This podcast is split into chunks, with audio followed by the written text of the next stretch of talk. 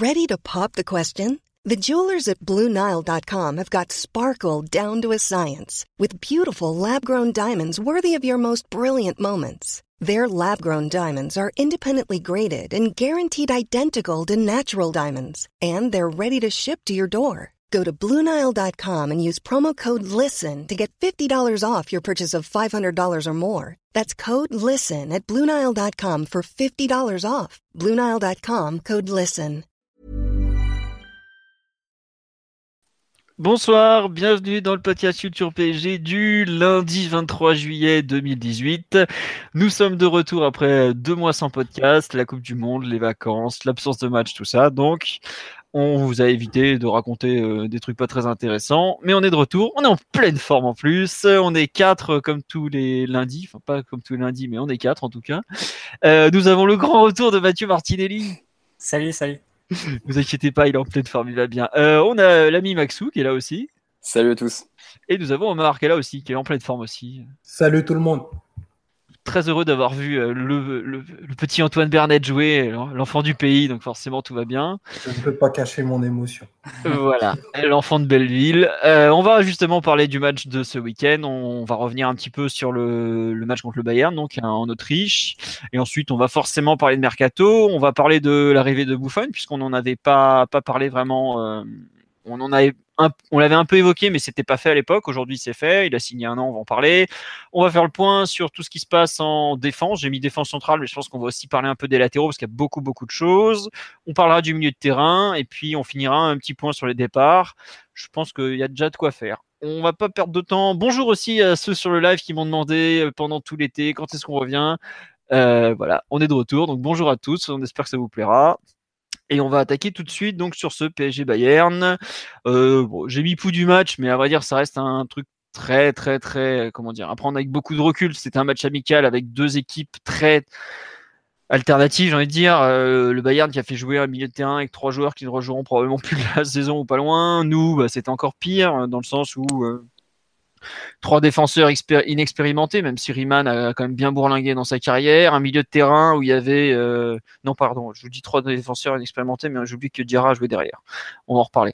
Euh, donc bon, beaucoup beaucoup de jeunes, un avançant qui s'appelle Timothy Weah et qui connaît à peine le poste. Bref, euh, dur de tirer des, conclusions, mais bon, bah, on a vu qu'on avait tenu en gros une heure. Bonne première période, même si on n'a pas le ballon, ce qui a pu un peu surprendre ça commence à devenir dur en début de seconde mi-temps avec le Bayern qui accélère. Et puis à partir du moment où ils ont égalisé, ça s'est écroulé un peu d'un coup. On voyait déjà que certains joueurs étaient fatigués euh, avant même la mi-temps. Je pense à Toufiki qui était déjà complètement carbonisé à la 40e minute. Et puis bah ça a pas loupé évidemment. Euh, Bayern a bien géré aussi sa rotation avec deux équipes un peu mixtes euh, pour finir le travail. Et bon, voilà, pas grand chose à dire sur l'ensemble du match. Après avoir revu les stats, c'est finalement assez mérité leur victoire. Et je crois qu'ils tirent deux fois plus que nous ou un truc dans le genre. Bon, euh, je pense pas que sur le contenu, euh, enfin sur le, déroulement de la rencontre, il y ait grand chose à redire. Je sais pas, euh, Mathieu ou Max, vous voulez rajouter quelque chose sur le, ce pouls du match avant qu'on passe aux enseignements? Non, c'est une, rencontre qui vaut largement, enfin qui vaut davantage pour le pour l'argent dont va bénéficier le PSG à la fin de cette International Champions Cup que, que pour les enseignements sportifs qui a attiré, comme tu as dit, que des joueurs qui qui seront mm. pas qui seront pas utilisés durant la saison, hormis 3 ou 4. Donc c'est le seul enseignement qu'on peut tirer, c'est ce dont on va parler euh, maintenant et dans les prochaines minutes, c'est le système choisi de. Allez. Qu'est-ce que tu as pensé Enfin, donc, pour ceux qui n'ont pas vu le match, le système, c'était comme contre euh, Sainte-Geneviève, le premier match, parce que Chambly, il avait joué 4-3-3 première mi-temps. Euh, donc, un gardien, forcément. Trois défenseurs centraux, avec cette fois-ci Lassana Diarra en défense centrale, alors qu'il avait joué au milieu de terrain jusque-là.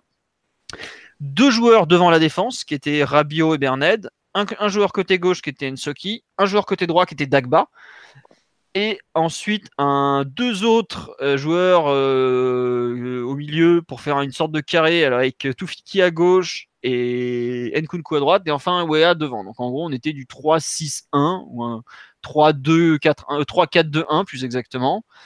Euh, Mathieu ou Max, vous en avez pensé quoi de ce, système avec trois défenseurs et notamment cette espèce de carré au milieu pour l'instant? Tu veux y aller Non, vas-y, je t'en prie. C'est quand même... L'expert S tactique du podcast. bah, étant donné que j'étais plutôt un partisan de la venue de Conte au PSG et que s'il était venu, il aurait mis exactement ce schéma en place. Donc, je vais être assez cohérent et, et continuer en pensant que c'est, je trouve, un système qui est plutôt adapté à pas mal de joueurs de l'effectif. On l'a déjà dit sur les latéraux. on peut parler aussi de, Neymar, Mbappé. Bon, évidemment, tout en, supposant que, que, si Tourelle l'a mis en place pour les premiers matchs de la pré-saison, c'est qu'il a cette idée derrière la tête qui compte débuter la saison euh, avec les, mondialistes euh, dans ce même schéma-là, en partant de cette hypothèse-là, évidemment.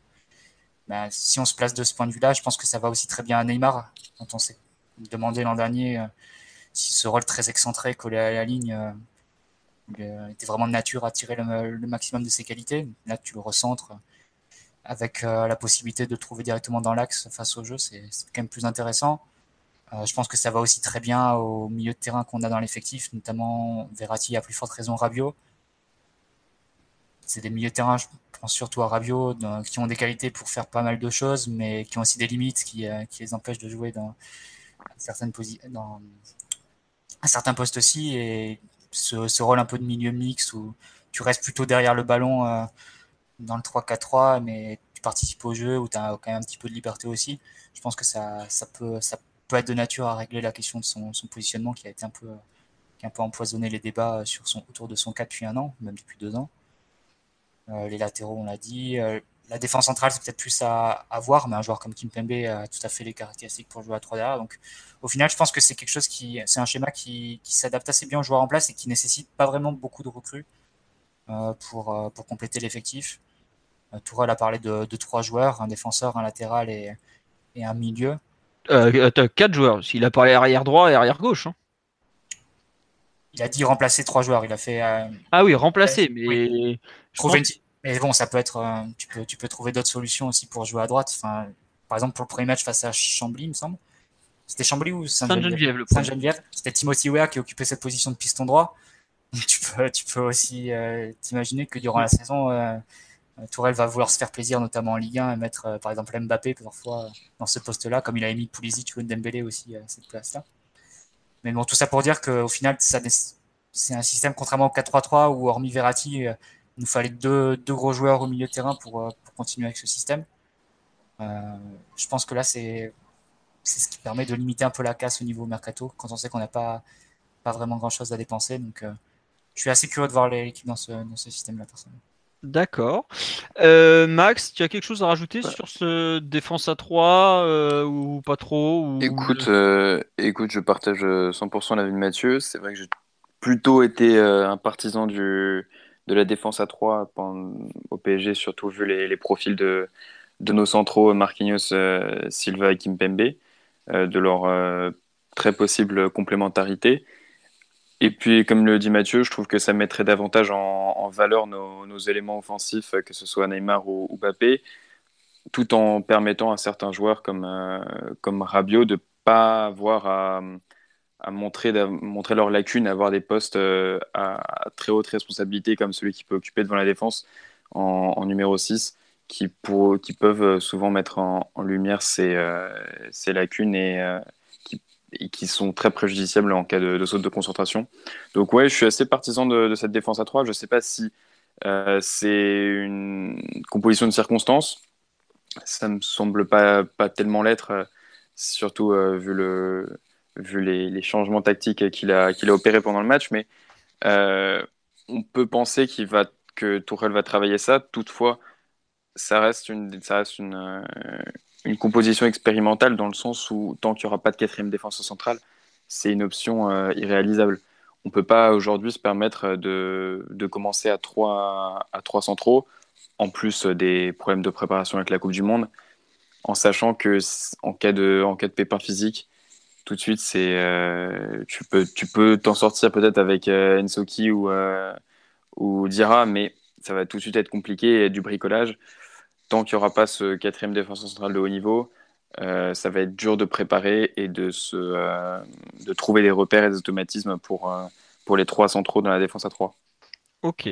Moi, il y a deux, trois trucs que je voudrais compléter par ce que vous avez dit. Déjà, dans les déclarations d'après-match, Tourelle a, a expliqué qu'il avait choisi la défense à 3 par rapport à l'adversaire. Euh, puisque bon, Bayern était attendu avec deux, bah, comme toujours deux ailiers, puis un ou deux joueurs centraux, quoi. Enfin, un avant-centre, et puis des fois il y a un joueur qui s'incorpore ou pas selon les cas, mais bref. ce qui est très bizarre, c'est que il avait déjà joué comme ça contre Saint-Geneviève le premier match. Il a joué trois, il avait joué trois mi-temps sur quatre à trois derrière, donc j'ai un peu de mal à croire à cette explication.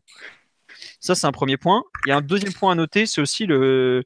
On voit qu'il est dans le bricolage le plus total, je trouve, parce que les deux latéraux qu'il met, il met euh, Ensoki, qui est un garçon qui a joué à gauche, euh, mais qui avait du mal à, trouver des repères et qui est un peu en difficulté souvent défensivement à ce poste-là.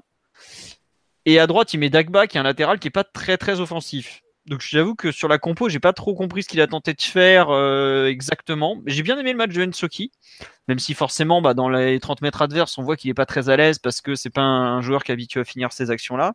On voit que Dagba manque un peu de coffre aussi, mais bon, c'est normal. Et puis il avait quand même un gros client face à lui, avec Ribéry. Je pense qu'il s'en est pas trop mal sorti encore euh, à ce niveau-là. Donc bon voilà.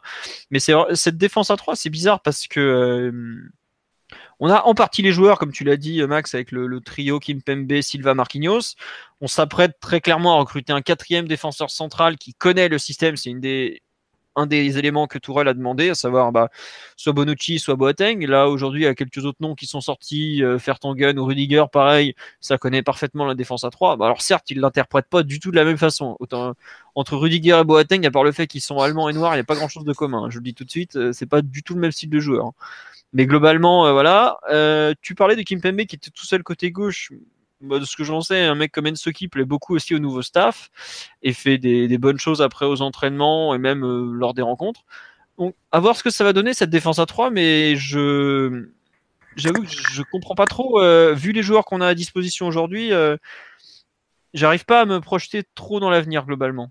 Parce qu'on a ni les latéraux ni les centraux aujourd'hui. Donc, Surtout si Ensoki plaît, son plaît au, staff, c'est vrai que dans ce cas-là, tu l'incorpores directement dans la défense et t'évites de le faire jouer en piston, euh, en piston à gauche. Tu... C'était peut-être cet élément qui était euh, d'adaptation à l'adversaire. Parce que, comme tout à l'heure, on a dit que face à San James, c'était Timothy Weah et Dagba, je crois, les deux pistons. Oui. Et là, c'était peut-être. Il s'est adapté au Bayern dans la mesure où il a mis des pistons peut-être plus défensifs comme Dagba, mais passé de l'autre côté. Et Ensoki qui est un central de formation et Timothy Weah cette fois qui n'était pas sur un côté mais, mais en pointe. Donc c'était peut-être ça l'élément d'adaptation de l'adversaire plus que dans le choix du système pour lequel Toral a l'air plus ou moins résolu au moins au début de saison après. Les, mouvements d'une saison, ça peut vite varier. Oui, non, t'as raison, t'as raison. Omar, t'as quelque chose à rajouter sur la défense à 3 ou pas du tout euh, euh, je, vais, je vais rejoindre en, grande partie ce que vous disiez. Comme match, j'étais aussi euh, très favorable à l'arrivée de Conte, donc c'est plutôt un système qui, qui, me parlait dans lequel je trouve que l'équipe pourra avoir pas mal de repères. Après, ma, ma principale interrogation, c'est comment il composerait pardon, son, son carré euh, au milieu avec les, les joueurs de l'effectif actuel, en sachant qu'il faudrait incorporer dans, dans la ligne offensive offensive pardon, euh, Cavani, Mbappé, Neymar et que probablement il a, pour aider de, recentrer, euh, de recentrer Neymar, ça ferait, ça fait, ça déséquilibrerait pardon un peu le tout. Donc ça c'était, c'était une de mes premières euh, interrogations. Après je pense que les, les deux pistons, celui à gauche et celui à droite, il fera euh, un mix avec un plutôt défensif et un, je dirais, qui jouerait pratiquement un rôle de, de second attaquant dans les, dans les phases offensives. Après, euh, on est clairement dans du, dans du, dans du bricolage parce qu'il y a, y a assez peu de séances euh, communes. Euh, ça, fait, ça fait 20 jours qu'ils travaillent ensemble et il est, tout n'est pas au point. Il y a quand même, je trouve, dans, dans l'énergie qui était, qui était employée par les uns et des autres, il y a quand même une, patte qui commence à se mettre en place, notamment à la, à la récupération du ballon, sur comment hygiéner les sorties côté opposé. Ça, c'est des choses intéressantes qui, qui, qui étaient déjà euh, palpables sur, sur ce match-là. Très bien, ouais, je suis d'accord avec toi, l'animation défensive était quand même beaucoup plus au point que l'animation euh, offensive. Pardon. Je pense que pour Tourelle, euh, c'est une patte qu'on devrait voir assez rapidement parce que c'est quand même un jeu très compartimenté où les joueurs ont des positions euh, assez fixes à respecter. Je pense que tout ce qui est progression avec le ballon ou, attitude à la perte, c'est des principes qu'on devrait, euh, qu'on devrait voir assez rapidement. Pas forcément ce match amico parce qu'il manque du monde, mais au bout d'un mois de compétition, je pense qu'on devrait déjà, déjà bien voir ça à la reprise. Parce que les, joueurs ont vraiment des directives très strictes dans, le jeu de position de Tourelle. Donc, après, pour revenir sur les deux, les deux dans l'axe, euh, les deux joueurs offensifs, bah, ça ferait comme, euh, comme pour Chelsea. Hein. Ça serait Neymar qui prendrait le rôle de Hazard et, Mbappé qui prendrait le rôle de, William ou de Pedro. Je pense que c'est un, un fit, comme on dit, assez naturel qui conviendrait, euh, qui conviendrait plutôt bien aux joueurs si, si d'aventure Tourelle poursuivait bien dans ce, dans ce projet-là. Très bien.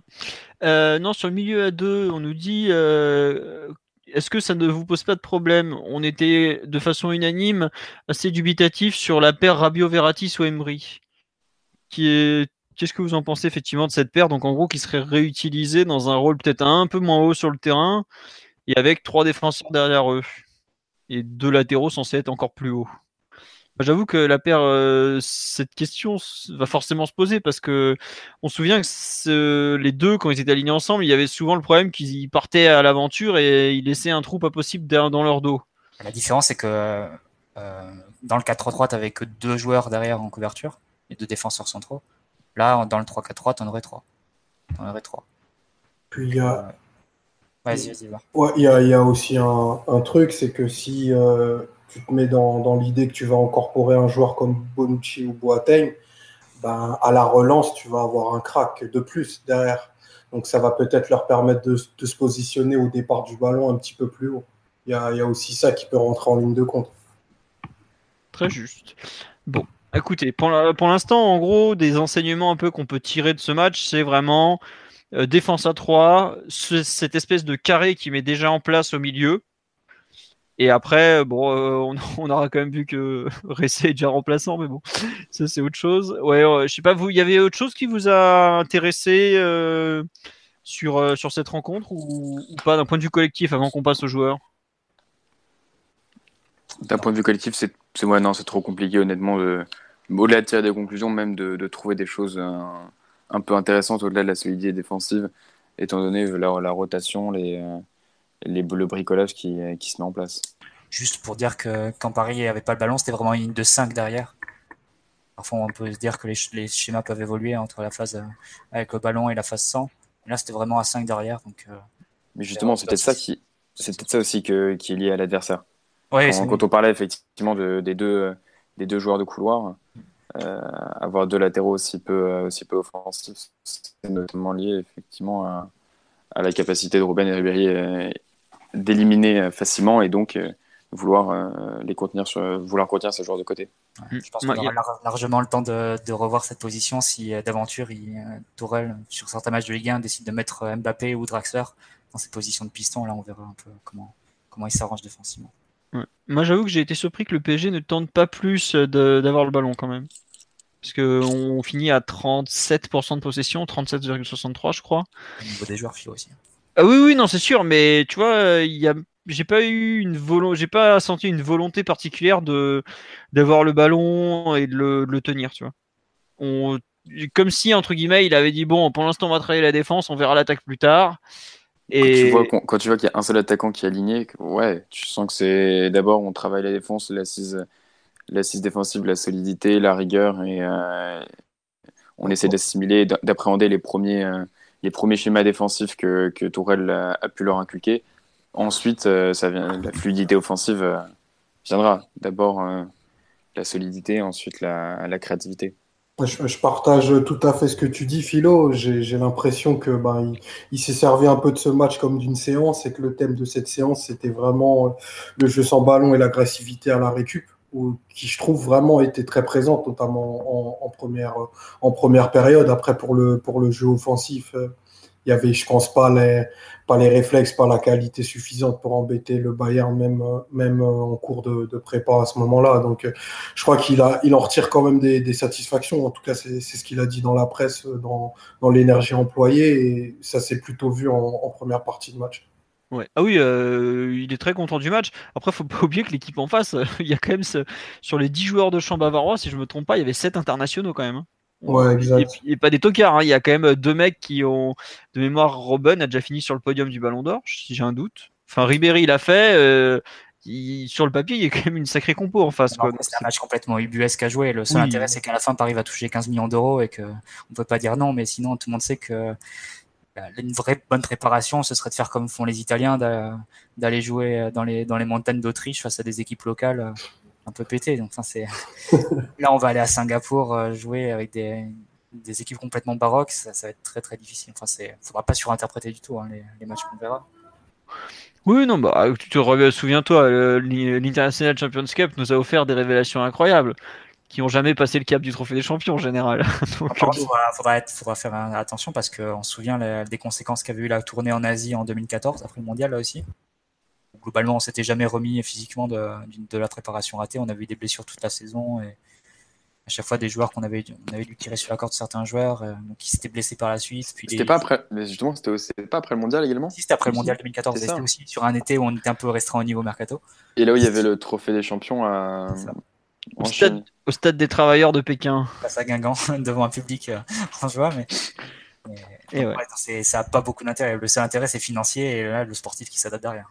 Ouais. Euh, petit tour sur live, parce que je ne vous ai pas oublié, il y a quand même pas mal de questions. Euh, on nous dit Tourelle a, surtout bossé la défense avec de très bonnes séquences sans ballon, puis quand on récupérait le ballon, c'était le néant. C'est vrai que c'était, moi j'ai été un peu déçu sur euh, l'aspect offensif, mais bon, euh, vu les joueurs alignés, je vois le pauvre Toufiki tout à l'heure se fait aligner dans les commentaires. c'est un milieu relayeur qu'on fait jouer un cran plus haut, c'est pas évident pour lui non plus. C'est un niveau qu'il connaît pas, c'est un joueur qui qui était en réserve l'année dernière et tout ça. Donc c'est voilà, c'était pas, ça allait être compliqué dans le jeu. Ça, enfin ça s'annonçait compliqué, ça l'a été le premier quart d'heure était intéressant. Les 15 premières, les 15-20 premières minutes étaient intéressantes dans l'utilisation, euh, dans l'utilisation du ballon, la verticalité. Euh, et puis globalement, la première demi-heure, enfin la première euh, mi-temps, en termes d'agressivité et hum, de vitesse, c'était pas mal. Après, dans l'utilisation du ballon, tu peux pas demander non plus à des joueurs qui évoluent en U19 et qui n'ont pas, tous les repères ensemble euh, de, pouvoir évoluer avec une euh, fluidité et euh, avec qualité et certitude face à une équipe du Bayern. Donc, comme tu l'as souligné, il y a quand même cette, cette au coup d'envoi. Il ne faut pas non plus être trop sévère. L'exemple de Toufiki, il est bon en plus. On est au-delà de, de la différence de niveau qui est nette. On a quand même des joueurs qui sont en phase de, au-delà d'être en phase de reprise, sont euh, dans, dans, un melting pot euh, de bricolage. De, je te mets un relayeur dans les trois offensifs. Pareil pour Nkunku, parce que euh, ben il n'y a pas grand chose d'autre. C'est quand même compliqué pour ce genre de joueur de se montrer, enfin à la fois de se montrer et en même temps de, de pouvoir donner satisfaction à un poste qui n'est pas le leur. Ouais, juste, je finissais le live là parce que tu nous as fait une Alexis, mais c'est pas grave, c'était très beau. Non, j'essaie de défendre le, le jeune Toufiki que j'ai pas trouvé si mauvais, donc c'est pour ça que. Non, non, moi aussi, mais bon, après, c'est vrai que ça dépendait de ce que les gens attendaient. Il a, complètement... il a complètement explosé physiquement aussi. Hein. Oui, ah bah oui, à 40 e tu voyais déjà qu'il en pouvait plus. Donc euh, voilà. Non, euh, Yo sur live nous dit il y a un truc de marquant sur la première ou même sur la deuxième mi-temps, c'est qu'à aucun moment on a balancé devant. On a toujours tenté de ressortir vite et propre et parfois ça a donné des choses surprenantes. Euh, c'est très vrai. Et sur, bah, en fin de match, ça nous est retombé dessus parce qu'on n'arrivait plus à contrôler les ballons tellement il n'y avait plus rien dans les chaussettes. Il y a quand même deux trois séquences où Bouffon a dû, a dû, a dû allonger par contre. oui, oui, Bouffon, mais... Tu as raison. Que quand le Bayern venait presser. Et pas forcément toujours avec réussite d'ailleurs sur justement les joueurs qui ont marqué des points, euh, on va parler des points positifs, les négatifs, je pense que bon, pas, enfin, je, pense pas que les joueurs, euh, que le staff euh, tirera des conclusions énormes sur ce match d'un point de vue, enfin, j'espère pour eux en tout cas, parce que sinon certains vont pas aller loin. Quoi. On t'oublie pas l'ami espagnol attaquant. les joueurs qui ont marqué des points pour vous, Mathieu, Max, Omar, qui vous, qui vous avez envie de ressortir du lot? Le meilleur, je pense, c'était la Sanadiara côté parisien, peut-être. Ouais, Qui est.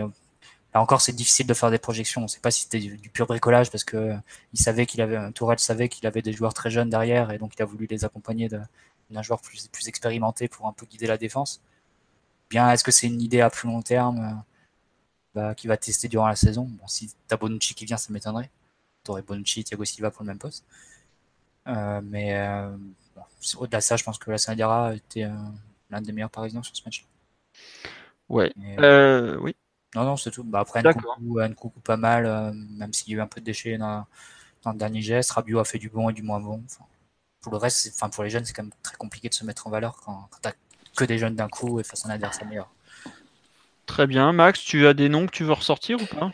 Euh, euh, J'ai bien aimé effectivement la prestation des expérimentés, euh, Diarra, Nkunku, Buffon. Mais alors pour les joueurs que je découvre, ou que je découvre en tout cas, j'ai bien aimé Mbesso. je sais pas s'il est. Je crois que c'est un 2000. 2001. 2001, ouais, ça, ça voilà, c'était l'un des plus jeunes. Euh, je trouvais qu'il avait, il était très intelligent, pas mal d'autorité dans les euh, dans les duels et euh, et c'était et à la relance, il m'a pas mal plu. il y avait des bonnes prises d'initiative. Donc pour un jeune de donc de 17 ans, c'était c'était très intéressant, surtout dans j'imagine qu'il devait découvrir ce système. Oui, je confirme, au PSG, personne ne joue à 3 derrière. C'est hein. ça, voilà. Donc, euh, donc ouais, dans la MBSO, euh, j'ai bien aimé, surtout le, profil. Il m'a un peu fait penser parfois à Kim Pembe, mais euh, après, bon, on, verra comment ça évoluera, mais il n'était pas tout, c'était pas toujours. je sentais qu'il avait des problèmes de, des soucis à sa jeunesse. c'était pas toujours très, très appliqué, très concentré, mais, mais il y avait, il y avait beaucoup d'envie et pas mal de qualité technique. D'accord. Euh, Omar, euh, bon, Omar, il va nous dire forcément que Bernard a été le plus beau et le, meilleur sur le terrain, mais bon, ça compte pas. Non, n'empêche qu'il il a quand même montré quelques bonnes choses, l'ami Antoine. De manière très objective, j'ai je suis un peu resté sur ma fin sur sa prestation parce que bah, je, c'est quelqu'un que j'apprécie en plus c'est un bon joueur. Donc, euh, mais il a, il a quand même montré de la, de la, personnalité dans une position euh, un peu plus reculée que, que ce qu'il a pu connaître en jeune. Après, euh, j'ai trouvé aussi que là, ça avait été assez bon. il a pris des risques avancer avec le ballon et tout, avec la conduction, ça c'était pas mal. Euh, pour les jeunes, c'est vrai qu'aussi Besso c'était pas mal. Après, c'est compliqué d'individualiser les, les cas. Tu vois, tu as des, as des jeunes qui découvrent euh, une préparation pro pour, euh, pour la, dans, la plupart, dans la plupart des cas. Il faut l'encaisser physiquement. Puis la première vraie opposition qu'ils font, et ils la font contre sept internationaux. Tout est trop compliqué pour pour tirer des, vraies conclusions. Mais honnêtement, je, trouvais, euh, je trouve plutôt que, le niveau que les jeunes ont montré est plutôt intéressant pour, pour quand même l'opposition qu'ils avaient en face. Franchement, c'est à saluer parce qu'il n'y a, a pas beaucoup de U19 qui auraient, qui ne serait-ce que tenu la dragée haute pendant, pendant 60 minutes au Bayern. Ok, très bien. Euh, non, moi je te rejoins sur le fait que c'était, euh, on se rend pas compte de ce que c'est que d'affronter des joueurs de ce niveau-là. Euh, c'est franchement très dur et ils s'en sont bien sortis.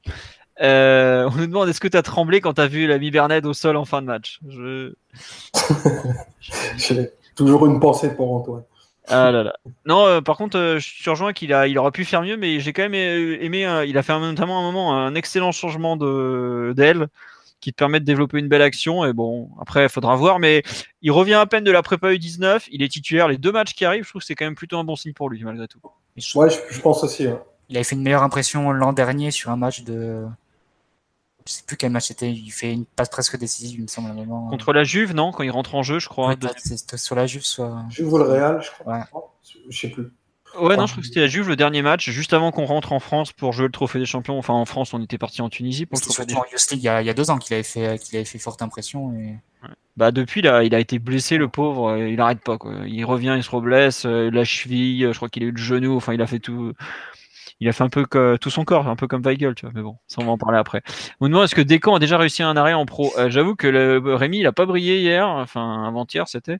En revanche, il a fait un, très bon prêt à Tours. il était bon à Tours. Voilà, donc il a déjà fait un arrêt en pro. Mais euh, c'est vrai que je pense que ça fait partie des joueurs qui n'ont pas marqué des points. Après, au PSG cette saison, c'est très bien qu'il va pas rester. Euh, quand as déjà, enfin, on a trois gardiens internationaux, euh, dont deux champions du monde. Il n'y aura pas de place pour lui, donc dans tous les cas, il va repartir. Mais bon. non, moi j'ai bien aimé vraiment le match de Nsoki et j'ai été agréablement surpris par la prestation de Wea en pointe qui est un joueur qui joue rarement en pointe, même si on veut toujours le comparer à son père aujourd'hui. Ouais, c'est surtout un jeune qui joue sur les côtés. En sélection américaine, il jouait les droits. Au PSG, il a souvent joué les gauche. Je l'ai trouvé vraiment intéressant dans ce rôle souvent compliqué. Et jouer tout seul devant, c'est rarement un cadeau. Et bon, il met un but où il est pas mal, même s'il a de la chance, il est au duel avec un, joueur qui est à peu près de son âge, donc ça aide. Mais globalement intéressant. Et le fait qu'il soit titulaire devant un mec comme Ressé est très inquiétant pour Ressé, mais plutôt un très bon signe pour eux. Des échos que j'ai, euh, très. Enfin, les débuts euh, sous Tuchel sont très satisfaisants. Et ça fait partie de ceux qui encaissent très bien la charge de travail qui est quand même assez conséquente. Mais de toute façon, je pense qu'il y a un message qui a été, qui a été assez clair, c'est euh, au niveau de la gestion des remplacements par Tourelle. Euh, il a fait les premiers remplacements, ça les joueurs expérimentés, donc sans doute pour les ménager dans leur préparation physique. Et sinon, tous les autres euh, jeunes du banc, ils ont eu vraiment très très peu de temps de jeu. C'est-à-dire que ceux qui étaient vraiment alignés, c'était ceux sur qui, ceux qui ont flashé, ont tapé dans l'œil de, de et ceux sur qui ils comptent. Et ceux qui sont sur le banc, c'est difficile d'imaginer un futur pour au PSG. On pense évidemment à Ressé, mais même pour les jeunes euh, comme Géorgène aussi. Ouais. Géorgène, on m'a demandé tout à l'heure si est-ce qu'il n'était pas en train de revenir de blessure. Il était plus blessé déjà en fin de saison dernière, parce qu'il revient sur le banc de la réserve d'Alkmaar pour la dernière journée de championnat. Donc c'est pas une question de, physique, hein. c'est c'est juste que visiblement Dagba lui a pris sa place. Et je, moi, ce que je trouve inquiétant pour lui, c'est qu'il le fait rentrer comme milieu de terrain quand même. Et après aussi, il faisait rentrer au milieu de terrain. Oui, oui, mais bon. Euh, non, mais... C'est pas. je trouve que c'est inquiétant pour lui, honnêtement. Mais bon, je lui souhaite de, rebondir parce que Dagba a exactement le même âge. Ils sont tous, tous les deux des 98. Et c'est pas normal euh, sur le CV que Dagba soit privilégié à Georgène, par exemple. Donc, euh, Georgène, on en parle depuis 2015, depuis la Youth 2015, il me semble. Depuis le l'Euro 19. Écoute, euh, il était, il est passé pro dans la foulée de l'Euro, donc en 2015, puisqu'il a été prolongé avant d'être prêté euh, pour deux ans, donc c'était en fin un contrat en 2018. Et comme il est sous contrat jusqu'en 2020, c'est bien. Avec feu Lorenzo Caligari. c'est l'homme qui avait flambé. Et oui, mais bon. Ça d'ailleurs, en parlant de flambeur de l'ICC, euh, il connaît visiblement fait des bons débuts avec le LOSC. Ouais, vous voyez, Au tournoi de l'Algarve. L'Algarve, c'est ça? Je sais plus. Je n'ai pas, tout suivi. Bon, on a fait le tour de PSG Bayern. Euh, je vois qu'on a un peu répondu à toutes les questions. Je me demande si Tourelle est satisfait du nouveau clip de reggaeton de Ressé. Euh, il ne s'est pas prononcé sur la, prestation artistique, mais à n'en pas douter, euh, l'état de forme du gardien et du joueur le, satisfait totalement. Ah, ça, c'est sûr que son niveau physique à son retour de vacances n'a pas trop dû l'emballer. Oh, il paraît que c'est pas le seul. Ouais, il y, a, le rappeur polonais aussi. Il y a un, arrière-gauche. Le, Tupac de Fréjus ne brille pas par ses résultats physiques non plus. C'est un habitué en plus. enfin bref. C'est oui, c'est un habitué comme tu dis. Nouveau coach, même connerie, tout va bien. Bon, on va attaquer la partie mercato de la chose. On va revenir d'abord sur le seul dossier qui est réglé pour l'instant, à savoir l'arrivée de Gianluigi Buffon. On en avait parlé, euh, c'était la mi-mai pour un de nos derniers podcasts de la saison dernière puisque la rumeur commençait à sévèrement tourner. Il a finalement signé pour un an, plus une année en option, plus son entraîneur des gardiens à lui qu'il voulait. Euh, donc bah voilà, euh, on n'est pas, enfin, personne n'a osé écrire qu'il serait euh, titulaire indiscutable, mais je ne sais pas ce que vous en pensez. Moi, je vois pas comment ça peut être autrement. Est-ce que vous avez un avis sur cette arrivée? Bah, On va peut-être donner la parole à Mathieu, qui est celui qui connaît le mieux le joueur, parce que malheureusement, Mathieu supporte la Juve. Faut pas dire.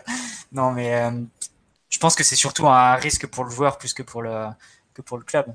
Dans le sens où voilà, il a pris le risque sur cette année de, se remettre en jeu et de. Alors qu'il pouvait tranquillement quitter, euh, quitter, enfin, mettre un terme à sa carrière et quitter le foot de haut niveau euh, cet été et finir sur une bonne image et avec tout le monde qui se rappellerait la légende qu'il a été. Là, il décide d'aller dans un autre club, un club qui n'a pas, qui a pas forcément la même, euh, même image à l'étranger, et surtout un club dont il n'est pas la, bandira, il n'est pas le joueur euh, emblématique. C'est déjà un, gros risque à 40 ans passés, et alors que depuis euh, quelques saisons, il forcément c'est plus le, bouffon des, très très grandes années. Donc ça, je trouve c'est assez courageux et assez, euh, fort de sa part. Ça, dit beaucoup de son ambition et de son, son caractère, qui est, celui d'un champion. Après, pour le PSG, je pense que c'est un risque plus mesuré dans la mesure où, dans, la mesure, dans le sens où au pire, si ça, si ça, si ça ne marche pas, si vraiment le Bouffon décline, décline sévèrement, prend des buts de casquette, ça, devient compliqué. Je pense qu'il aura aucun mal à mettre, à faire un pas de côté et à se mettre euh, plus en, disponibilité pour le groupe plutôt que et en dehors du terrain plutôt que sur le terrain. et à ce moment-là, Areola, s'il reste, mais j'imagine que c'est le plan du club, Areola repasserait vraiment numéro 1 comme il a été cette saison. Donc au final, le PSG aurait, il n'y aurait pas de perte pour le PSG par rapport à la saison dernière. Et à côté, tu aurais un gain qui sera évident et qui est acquis, qui sera dans, dans le vestiaire. Euh... C'est un calcul, c'est à partir du moment où tu n'as pas énormément d'argent à mettre sur cet été, c'est un, un, pari que tu peux faire. Dans, mais il y a une condition, c'est que Areola reste.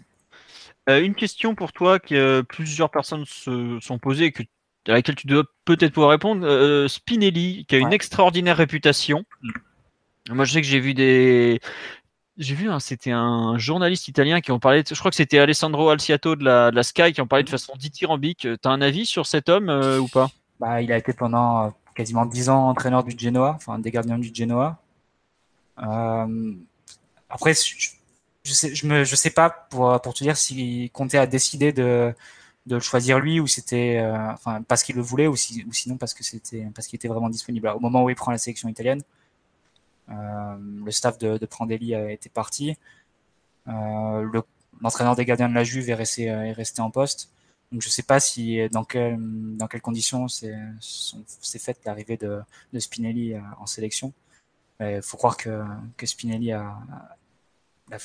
s'entendait bien avec Conte et Conte était satisfait de son travail qu'il l'a emmené à Chelsea. Et alors que Chelsea, après le départ de, de Mourinho, qui a son propre entraîneur des gardiens, qui est Silvino Loro, a, pas décidé, a décidé de ne pas faire confiance à Loulichon et de le garder dans, dans, dans, auprès de l'équipe première. Ils l'ont bougé au centre de formation. Donc, euh, non, je ne saurais pas vraiment t'en dire plus à, à ce propos, Philo, mais ce qui me marque vraiment dans sa signature, c'est qu'il a signé 5 ans. C'est euh, hyper inhabituel pour un, pour un entraîneur des gardiens. Généralement, ils suivent les, les coachs quand ils sont. C'est énorme, 5 ans. Ouais. C'est le contrat euh, le plus long du club actuellement quand même. Je, je sais pas. Ouais, c'est ça. Je sais pas dans quel est le but du club s'ils veulent vraiment s'inscrire dans la durée avec ce, ce coach-là. Mais... mais... par contre, à Chelsea, ils, en étaient très contents de, de Spinelli. Une déclaration de Courtois aussi qu'on peut retrouver facilement. C'est marrant parce que moi, de ce que je suis de, de Chelsea de loin, hein, je, je regarde pas énormément la première ligue. J'ai l'impression qu'il est en vraie baisse de niveau depuis deux ans, mais malgré tout, ils sont visiblement très contents de Spinelli. Il a fait une saison extraordinaire, enfin une une très bonne saison lors de la saison du titre, Courtois. Puis comme tout le monde, il a, il a baissé cette année. Euh, il y a son rapport, enfin, il est en légère sous-performance. Si tu regardes le rapport euh, expected goals subis et buts encaissés par Chelsea, je crois qu'il y, y, a deux buts d'écart, il me semble. Il est au même niveau qu'Areola, je crois. Ouais. Je crois qu'Areola encore un petit peu en dessous. Mais bon, c'était surtout la saison précédente pour Areola qui a été mauvaise. Surtout, surtout, il est, il est très loin par rapport à Derea qui est euh, où là l'écart est absolument phénoménal entre je crois qu'il y, a 14 buts d'écart. Ouais, c'est ça. Manchester United, s'il y avait un gardien normal dans les buts, aurait, ce serait pris 14 buts euh, de plus que, que la saison sous Dera. Donc c'est ça qui marque un peu. Puis je pense que ce qui reste aussi, c'est les, les buts de Messi en, en Champions League. Ouais. Ah, ils font mal les buts. Hein. Le pauvre, il est venu au cornou, il s'est fait souiller. Quoi. Mais là, le, le problème, c'est quelque chose qui est, qui est plus lié au gardien, je pense, qu'à l'entraîneur en lui-même. C'est Courtois, c'est un gardien immense, a 2 mètres. Et ce que Messi disait après match, c'est que entre les jambes, bah, il y a moyen de. Si tu tires fort entre les jambes, si la balle part vite, tu peux vraiment le surprendre. Et, euh, et là, on l'a vu, on l'a vu en huitième. Mais bon, quand tu vois la Coupe du Monde que, que, Courtois a faite, il est sans doute le meilleur gardien de la compétition, avec des, des arrêts où tu le vois jaillir vraiment euh, au sol très vite, euh, la frappe de Tolisso notamment en fin de match. Mais, tu me dis, ouais, c'est même pas. Va. L'entraînement a pas dû être trop mauvais pendant non, ces deux dernières années. Je sais même pas. Quel... Enfin, faudrait peut-être aussi être un peu euh, nuancé de ce point de vue parce que je sais pas dans quelle mesure un gardien, un entraîneur des gardiens peut influer sur les performances d'un joueur comme Courtois qui est. Enfin, Lolichon en parle comme le gardien le plus talentueux au monde, par exemple. Ouais. Celui qui a aucun défaut. Pour revenir un peu sur Buffon, il euh, y a pas mal de gens qui sur le live trouvent euh, qu'il y a un, on prend un vrai risque par exemple, on dit euh, est-ce que son orgueil ne sera pas touché si Buffon se trouve et qu'il ne va pas s'attacher à sa place euh, Omar, toi qui connais bien la Juve, ou Mathieu qui connaît bien Buffon, euh, enfin qui connaît bien. Omar supporte l'Inter, je vous rassure. Euh... Donc il va chier ses Buffon. Vas-y, on te. Il va pas t'aider à vous sortir tous les dossiers des 20 dernières années. Buffon euh... le fasciste, Omar. C'est le moment où je parle du, du, fascisme, des paris en ligne, des montres et tout. Non, c'est pas. Non, non, sincèrement, là-dessus, je rejoins, je rejoins assez ce que dit Mathieu. Je pense que en termes de personnalité, il saura se mettre à disposition du groupe s'il n'est pas performant. Comme on en avait parlé en mai, euh, que, que Buffon décline, c'est indéniable et qu'il déclinera encore, c'est inéluctable. Donc maintenant, il faut savoir dans quelle mesure ben, le, ce nouveau challenge va peut-être lui permettre de se redynamiser parce qu'il va arriver dans un, dans un contexte qui est quelque part aussi similaire à, à ce qu'il a pu connaître ces dernières années à la Juve. Ben, dans une équipe qui est déjà championne et qui a l'obsession de la, de la, Champions League. Mais je pense que c'est aussi, euh, c'est aussi ce qui a fait qu'il est, qu'il est à aujourd'hui. Par contre, euh, je, là où moi je suis, je suis un peu moins certain que, que Mathieu, qu'Areola accepterait de rester en, ayant, euh, à l'esprit que ben, à la première cagade de, de Buffon, euh, il va récupérer la place. Et puis je pense pas que c'est le deal qui, qui a été passé avec lui. D'accord. Et tu, toi, t'imagines plutôt donc euh, Areola, par exemple, plutôt demander à partir euh, pour, euh, pour avoir du temps de jeu. Enfin. Bah, je, pense que si on est dans, dans l'optique de devoir vendre de, entre lui et Trapp, celui qui a peut-être le, le, plus de valeur marchande aujourd'hui, ou du moins l'agent le, le, plus actif sur le marché, c'est lui. Donc s'il y a des sous à en tirer, et je pense que Trapp se complaît très bien dans cette situation d'Instagrammeur du PSG. Donc comme ça, on l'avait déjà dit il y a quelques mois. Si on avait fait une projection sur les départs des gardiens, on avait dit que Trapp. Ouais. Situation, il n'y a, aucun intérêt à partir pour un club euh, qui joue même pas l'Europe. C'est bah, ça. Et puis il a, il, a, il a un salaire quasiment équivalent à Buffon. Donc euh, je pense que. la différence, c'est que lui, c'est du brut, l'autre, c'est du net. Ouais. bon, euh, rien que ça, quand tu vois les quarts de niveau, ça fait flipper. Quoi. Ça fait, ça fait, que, 23, ça fait que 23% d'écart. Oui. Voilà. Mais euh, moi, il y a un truc qui me. Enfin, surtout, euh, Trap aujourd'hui, il est dans 0, 0, 0 rumeur. Quoi. La dernière dont je me rappelle, c'était Kicker qui avait balancé une saucisse en nous disant Ouais, euh, peut-être Arsenal. Mais attendez, il y a Emery qui vient d'arriver, il va pas, il va sûrement pas le prendre. Ah, et en plus, euh, ils avaient déjà euh, et Ospina qui, à mon avis, sont pas bien, bien inférieurs à Trap. Tu vois, donc bon. Ils ont pris Bernd Leno en plus. ils ont pris Bernd Leno. À mon avis, ils vont regretter. Mais bon, ça, c'est un avis personnel. derrière Trap dans la, dans la hiérarchie de la sélection. Hein. Et puis surtout, dès que le niveau monte, Bernd, euh, bon, vous... enfin, ils verront. Il, Est, il est capable de cagade et. Ah, il cagade dur. Hein. Lui, en général, Ligue des Champions, huitième de finale, en général, tous les ans, c'était un festival. Quoi. Mais bref, bon, je vais pas le tailler, puis c'est pas le sujet. Euh, Maxou, toi qui as un avis peut-être euh, un peu moins. Euh, Tout à fait. Exactement. J'ai un avis un peu plus neutre sur, sur Buffon. Bah, bon, je suis évidemment emballé par euh, pouvoir compter sur un joueur, euh, un joueur aussi expérimenté euh, et qui a, je pense, encore très fin de, de victoire de, de, Ligue des Champions et qui va découvrir sa première expérience à l'étranger. Donc ça, c'est aussi une donnée qu'il va falloir prendre en compte. il va vouloir prouver pendant, pendant cette, cette année, voire ces deux années, qu'il a encore, a encore les niveaux. Je pense qu'il a suffisamment d'intelligence, d'expérience, de maturité et surtout euh, pour, pouvoir éventuellement se mettre en retrait si jamais euh, les choses euh, devaient mal se passer.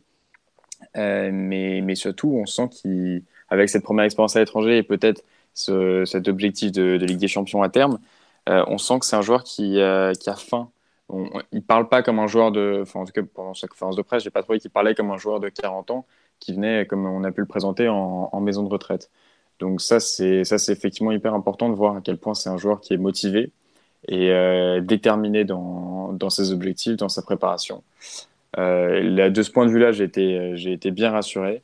Après, sur son niveau, euh, on on va pas le remettre en question, même malgré, malgré son âge. simplement, comme le dit Omar, la question, ça va être de savoir comment déterminer la hiérarchie, entre un Réola qui veut partir mais qu'on veut garder et un Trap qu'on veut, qu'on veut voir partir mais qui semble vouloir rester. Euh, on a six gardiens sous contrat. C'est quand même. Dans les euh, six, il y en a quand même. Euh, non, non, mais il y, a, y, a, y a trois, trois, trois qui joueront jamais. Et des, enfin, dont Descamps qui sera sûrement prêté. Mais c'est très problématique d'arriver avec trois gardiens. En tout cas, là, ce qui est sûr, c'est qu'on a aujourd'hui trois gardiens internationaux sous contrat. Euh, et dont un qui devrait débuter, l'autre qu'on souhaite voir en tant que numéro 2, même si euh, il aimerait bien partir, et le troisième qui a zéro offre, sachant que le mercato des gardiens, il est de plus en plus fermé.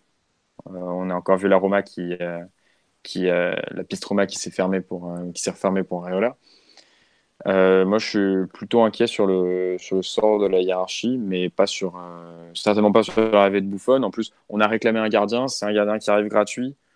Voilà, c'est tout bénéf, honnêtement. Il reste 15 jours pour le marché anglais. Je pense que Chelsea, c'est un peu la dernière piste, la dernière porte de sortie éventuelle pour Areola. Parce que s'il doit être sur le marché, c'est pour des, sommes qui sont inaccessibles pour la plupart des clubs. C'est autour d'une trentaine de millions d'euros. C'est 30. c'est ce qu'on réclamait à Naples, à peu près 30, 35. C'est ce, qui avait, ce qui était sorti, c'est ce que la Roma n'a pas voulu mettre. Ils sont mis sur un gardien de 10 millions d'euros pour pouvoir faire Malcolm. Mais euh, a priori, il n'y a que Chelsea qui pourrait mettre cette somme-là, donc ça dépend. Sauf que, de, ouais. De mais a, priori, enfin, a priori, pour le moment, Chelsea semble se se diriger vers le marché anglais, que ce soit avec euh, Schmeichel ou Pickford, plus ouais. qu'avec le nom d'Areola qui, qui, ressort. Méfie-toi. Ça peut vite changer. Puis Areola, ça fait un moment que Chelsea le suit, ça fait un très long moment même. Et Lolichon qui est. Euh... Voilà. T'as un certain Lolichon aussi qui, qui, pousse. Mais euh, non, globalement, euh, tu as. Euh, c'est vrai que pour le coup, Pickford, il n'a pas la taille requise par Lolichon. Ça, c'est l'avantage. c'est vrai, c'est une blague. Hein. Mais avec la Coupe du Monde qu'il a faite et tout, et t'imagines les prix anglais? Pickford, c'est. McGuire à 75, Pickford à 120.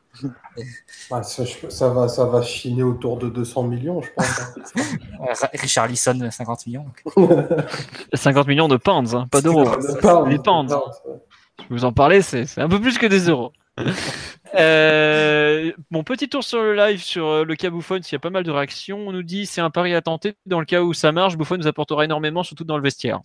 Ben ça, je pense que euh, d'ailleurs, c'était Nasser Al-Khelaifi qui, lors de la présentation, ne s'est pas caché le fait de recruter aussi un joueur euh, pour le vestiaire. C'est quand même pas si souvent qu'on l'entend. Je crois même que c'est la première fois que je, l'entends dire ça. Euh, on a cinq gardiens sous contrat et trappe, ne pas confondre. Donc le pauvre Kevin se fait tailler gratos. L'ami Ryan, qui est un habituel du podcast, qui nous écoute. Bonsoir à toi Ryan au passage. On nous dit sur vos fun, c'est un dernier shot à la Ligue des Champions, il doit y croire fortement. Je doute fortement qu'il aurait signé à Paris sans le combo Neymar-Mbappé. Ça, après, euh, ça reste effectivement un bon moyen de faire venir des joueurs. Ah bon. euh, on nous dit euh, troisième gardien de la Mannschaft et zéro club intéressé. On parle pas d'Apula quand même. Bah oui, mais le problème c'est qu'il a un salaire énorme, que le PSG sera re, voudra pas perdre trop d'argent, voire ne pas perdre d'argent du tout sur lui, alors qu'il a été acheté autour de 8-10. Et forcément, euh, aujourd'hui, il n'a pas, il a pas, pas, et aussi sa volonté. Je pense qu'il doit, ça lui plaît, hein, tout simplement ce rôle de deuxième gardien. En plus, il y a la possibilité de faire les trois premiers matchs avec des champions.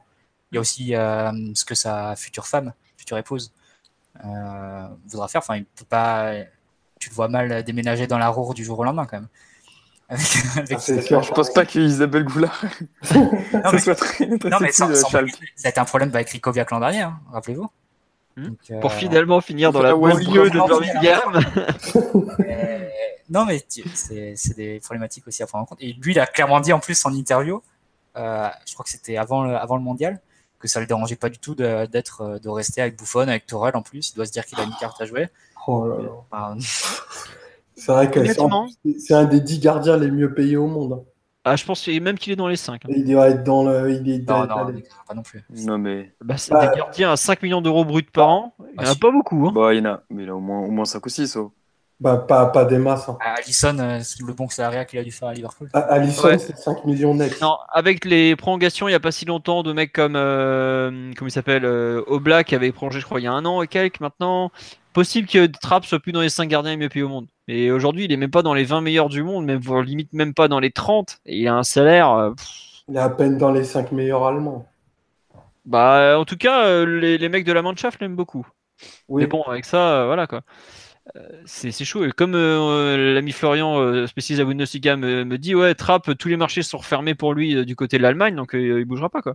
Dortmund a finalement appris un gardien, un remplaçant. Euh, Leverkusen, ils ont fait signer euh, de mémoire Lidieki de Francfort, et Francfort a pris je sais plus qui, mais pas Trapp en tout cas. Donc bah, il n'y a plus de place en Bundesliga. Je pense que sa cote en Angleterre, elle est pas terrible parce qu'ils ont vu qu'il n'était pas forcément extraordinaire dans le jeu aérien. Pour peu qu'ils aient regardé le drame de Barcelone, ils ont vu sa sortie de la deuxième minute, ils ont fait bon allez, suivant, c'est pas la peine. Ouais, il reste euh, possibilité, soit la, la Turquie peut-être? Turquie, Russie. La Turquie, il y a eu Fenerbahçe qui était sorti un moment Ouais. comme nom et je crois qu'ils ont préféré prolonger Golkan. Euh, comment il s'appelle le, le- De Mirel, là le... le Ouais, mec ouais, qui depuis c'est lui, 15 ans. Ouais, ouais, le, le grabataire là presque, ben, ils l'ont prolongé quand même. En même temps, un club turc, il peut pas payer 5 millions d'euros euh, net, enfin brut par an, quoi. C'est énorme. Pas officiellement. Oui, voilà. Euh, Devant l'UEFA, ils peuvent pas. En dehors, ils s'arrangent. Mais oui, bon, euh, ils doivent, ils doivent pas être très très longs quand même. Mais sinon, tu as une autre possibilité, je pense que c'est celle que voudrait éviter le club, c'est faire six mois avec trois gardiens. Enfin, de rester dans le status quo pendant, pendant six mois en attendant que ça se débouche l'hiver prochain. moi, je vois gros comme une maison que ça va se déboucher euh, comme Sirigoul euh, Ouais, voilà, il y a deux ça. ans. C'était ça. Ouais, hein. mais, fait Un vieux prêt. Avec trois gardiens la saison euh, sous blanc. ouais, Ça- voilà. Chaise. Mais non, moi, je te parle de, de- du prêt du 31 Un août au à Séville, quoi. Oh là là. Ouais, Enfin, euh, t'auras forcément, un- il y en a bien qui va se, se péter un bras comme Meret là au Napoli ou un truc du genre. Euh, voilà quoi. Bon, euh, c'est compliqué. euh, au Ah, niveau des gardiens, c'est très compliqué la situation du PSG, je trouve. Mais après, tu peux pas laisser passer une opportunité comme Buffon. Quelque part, ça se comprend aussi. Aujourd'hui, euh, t'as as juste un problème sur la doublure. Quelque part, c'est mieux que d'avoir un problème sur le titulaire quand même. Faut pas l'oublier. Voilà. Max nous signale que Volkan Demirel a effectivement prolongé pour une 17e saison à Fenerbahçe. Bah écoutez, la fidélité ça paye. hein. Puis je pense qu'il est toujours performant, sinon il l'aurait peut-être pas prolongé. Euh, on va passer à la défense centrale parce qu'il y a donc, enfin la défense même. On va commencer par la défense centrale ou vous voulez commencer par les postes de latéraux? Bon, euh, ça sera défense centrale parce que c'est les pistes les C'est plus émission, Philo. hein. C'est pas faux. je, vous laisse, je vous laisse tout, faites ce que vous voulez. Euh, donc, on a euh, 4-5 noms qui sortent en ce moment. Il y a quelques euh, jours, les deux noms qui étaient le plus prononcés, c'était Jérôme Boateng du Bayern et Leonardo Bonucci du Milan AC. Ce matin, ou hier soir, je sais pas, enfin, c'est pareil, euh, le Parisien nous a rajouté Yann Vertonghen de Tottenham et Antonio Rudiger de Chelsea. Euh, on a eu un mini rumeur Vida aujourd'hui, le défenseur central qui a été démenti, donc je pense qu'on va la laisser de côté. On a donc quatre joueurs qui connaissent tous la défense à 3, qui sont tous grands, assez athlétiques. Et par contre, il y en a trois qui savent relancer, il y a un quatrième. euh, on va Il est pas pas très ami avec- Il est pas très ami avec le ballon. euh, Voilà, l'ami Antonio Rudiger n'est pas spécialement connu euh, pour, pour le, pour la chose. Comme on me dit sur, sur le live, Rudiger, il fait pas le métier que les trois autres. C'est exactement ça. Pour un déménagement, il est fort pratique par contre. Euh, Qu'est-ce que vous en pensez de ces pistes? Est-ce que vous voulez les découper d'une façon plus ou moins logique? Euh, Omar, qu'on a peu entendu sur le match auparavant, qu'est-ce que tu en penses de ces quatre défenseurs centraux? Est-ce que tu penses que c'est nécessaire? Bref, lance-toi sur le sujet, mon ami. Euh, sur, la nécessité, je pense qu'elle est, indéniable parce qu'on a, clairement un, manque dans cet effectif-là, euh, dans, dans ce poste-là dans l'effectif. Après, euh, bon, le, le quatrième défenseur, c'est un, c'est pas toujours un joueur qui est très utilisé dans les gros clubs, mais vu ce que Tourelle veut mettre en place, la, la nécessité d'en avoir un quatrième, je, je répète un petit peu, est vraiment très très nécessaire. Après, pour faire un, un découpage, j'associerais euh, bien entendu Bonucci et, et Boateng parce que là, le, le gain de qualité dans ta ligne défensive est indéniable. Euh, tu récupères euh, bah, deux, deux joueurs qui sont capables de relancer comme des numéros 10, euh, qui, ont, qui sont aussi euh, très bons dans les airs. Après, c'est plus une histoire de, de complémentarité. Je pense que après, c'est purement euh, subjectif et, et pas forcément palpable en l'état. Je pense que Thiago Silva, Boateng, ça fit mieux que Bonucci et, et Thiago Silva. Parce qu'il y a des compensations du coup qui se feraient euh, côté droit si, si les deux sont pas fixes et que peut-être que c'est plus adaptable avec euh, Boateng. Euh, pour Rudiger, je pense que c'est un écran de fumée. Enfin, c'est impossible de passer d'un niveau de sollicitation de Boateng à, Rudiger, qui est, à part d'être un très bon pote de, Draxler, il a zéro qualité, il n'est pas adapté à ce que, à ce que Tourelle demande. Tu forces un peu avec ton zéro qualité quand même. Non, non, bon, enfin, zéro qualité, je, je, je caricature volontairement parce que tu n'arrives pas au niveau où il est sans avoir zéro qualité, mais pour l'avoir, pour, sans avoir, en ayant pardon, zéro qualité, mais pour l'avoir beaucoup vu à la Roma, pour l'avoir vu à Chelsea l'année dernière, Je peux te rajouter Stuttgart, il était toujours aussi rincé. hein. Je Voilà, comprends pas la cote de ce mec, honnêtement. c'est- improbable qu'il se retrouve même dans une shortlist. Donc euh, voilà, après, Après, pour rajouter un truc, il y a des gens qui me parlent de valeur marchande. Rudiger, il a été transféré à Chelsea pour 38 millions d'euros. Donc autant dire que c'est pas un mec qu'on va récupérer pour 10 patates à la fin. C'est pour ça qu'on comprend encore moins la piste parce qu'il vaut cher en plus. Quoi. Bah, il, te, le revendent au même prix, hein. enfin au prix. Oui, bah oui, c'est bah oui. il a le tampon première ligue, euh, ça, repart à 40 patates. Hein. Certains qu'ils espèrent même peut-être une plus-value. Enfin, non, mais ils vont pas, attendre 50 millions d'un joueur comme ça. Ils ont autour de non, mais à, à, 35 et... à l'époque. Ouais. Légèrement ouais. value, euh, ils prendraient. Sachant que ce highlight, c'était sa vidéo d'introduction euh, quand il signe. Quand il fait son flocage. Chelsea a déjà, déjà euh, 4 défenseurs centraux. Ils veulent en recruter un cinquième et ils jouent qu'à 4 derrière. Donc euh, forcément, a priori, il va y avoir un départ chez eux. Ouais, à voir. Euh, donc, euh, Omar, toi, tu estimes par exemple qu'aujourd'hui, à cet instant, hors considération de prix, la piste la plus intéressante et la plus complémentaire de ce qu'on a déjà par rapport à la défense à 3 dont on a évoqué avant, pour toi, le nom qui, ressort, ça serait celui de Boateng Boateng, Boateng, Bonucci, le gain de qualité est indéniable. Vraiment à, tous les niveaux de l'équipe et ça, ça intègre, euh, je dirais, un jeu collectif de meilleure qualité avec un meilleur relanceur, tu as de la continuité dans la possession et ainsi de suite. C'est vraiment un cercle vertueux que tu fais. Vertonghen, je trouve que c'est un, plutôt un bon défenseur mais il est, il est inférieur aux deux premiers cités. Et il est gaucher alors que. Ouais, exact. Bah, en fait, poste de la gauche. Donc ce qui est bizarre dans la piste Fartongen, qui est très, déjà c'est le seul de tous qui est qui est vraiment euh, gaucher. Bon, on met de côté Rudiger parce qu'il peut jouer des deux côtés vu son style de jeu, c'est pas c'est pas un problème. Mais euh, c'est le seul qui est gaucher, donc il viendrait plutôt en concurrence de Kim Pembe. il sera en concurrence de aucun des deux autres postes. voilà. Et par contre, il sait pas jouer. Ah si, je pense qu'il pourrait jouer euh, un peu le libéraux des trois, mais par contre, il peut jouer arrière gauche, mais dans certains contextes seulement, tu vois. Euh, je sais pas si vous vous rappelez, euh, tu le mets arrière gauche contre un mec un peu rapide, il, souffre, hein, parce que. On a fait Mbappé. Euh. Voilà, j'allais dire. le coup... En même temps, Mbappé, tu mets face à n'importe qui. Voilà. C'est marrant, il y a plein de gens sur le live qui nous, enfin plein, plusieurs personnes qui nous parlent du retour de, David Luiz, mais je crois que c'est pas dans les dans les plans actuellement. Et je... évidemment validé. Toi, évidemment, tu le valides, mais bon, aujourd'hui, je pense pas que David Luiz soit vraiment soit dans, du tout dans les plans du PSG pour un retour ou autre. Vu la façon dont il s'est barré, il y a certains n'ont pas, pas digéré. Bon. Euh, Mathieu, tu as un avis justement, toi, sur euh, Bonucci, Boateng euh? Je pense que Bonucci, la, seule chose qui me dérange dans ces pistes, c'est que Bonucci, c'est un libéraux exclusif dans une défense à 3. C'est qu'il peut pas jouer ni axe droit ni axe gauche. Donc, à partir de là, tu te poses la question de ce que tu ferais de Thiago Silva. Est-ce que Thiago Silva pourrait jouer euh, l'un des deux postes, euh, axe droit ou axe gauche? Bon, ça, euh, c'est l'une des questions. Sachant que si tu te places du, point de vue de la défense à 3, tu as un, un, libéraux qui est dans un style, on va dire, de relanceur avec une, importance particulière pour le jeu long. Et les deux à côté, ça doit être des joueurs qui, soient capables d'avancer balle au pied, de franchir des lignes, d'être très rapide. Le défenseur, le libéraux, c'est celui qui couvre et les deux, euh, les deux à côté, c'est ceux qui, qui, vont vraiment au duel et qui doivent être euh, très réactifs et rapides, quitte à couvrir des, distances parfois très, très larges de terrain. Donc ça, pour moi, ça me colle pas trop avec Thiago Silva.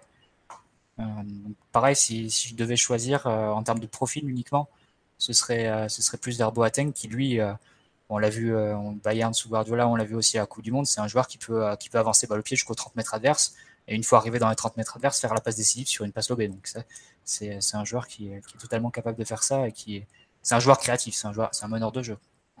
Ah, dans, dans, en termes de, de, football pur, il est loin devant les trois autres hein, globalement. Je mettrais Bonucci pas loin, pas loin de lui pour euh, parce que je pense que en termes de, de libéraux, c'est un joueur qui est qui a pas d'équivalent.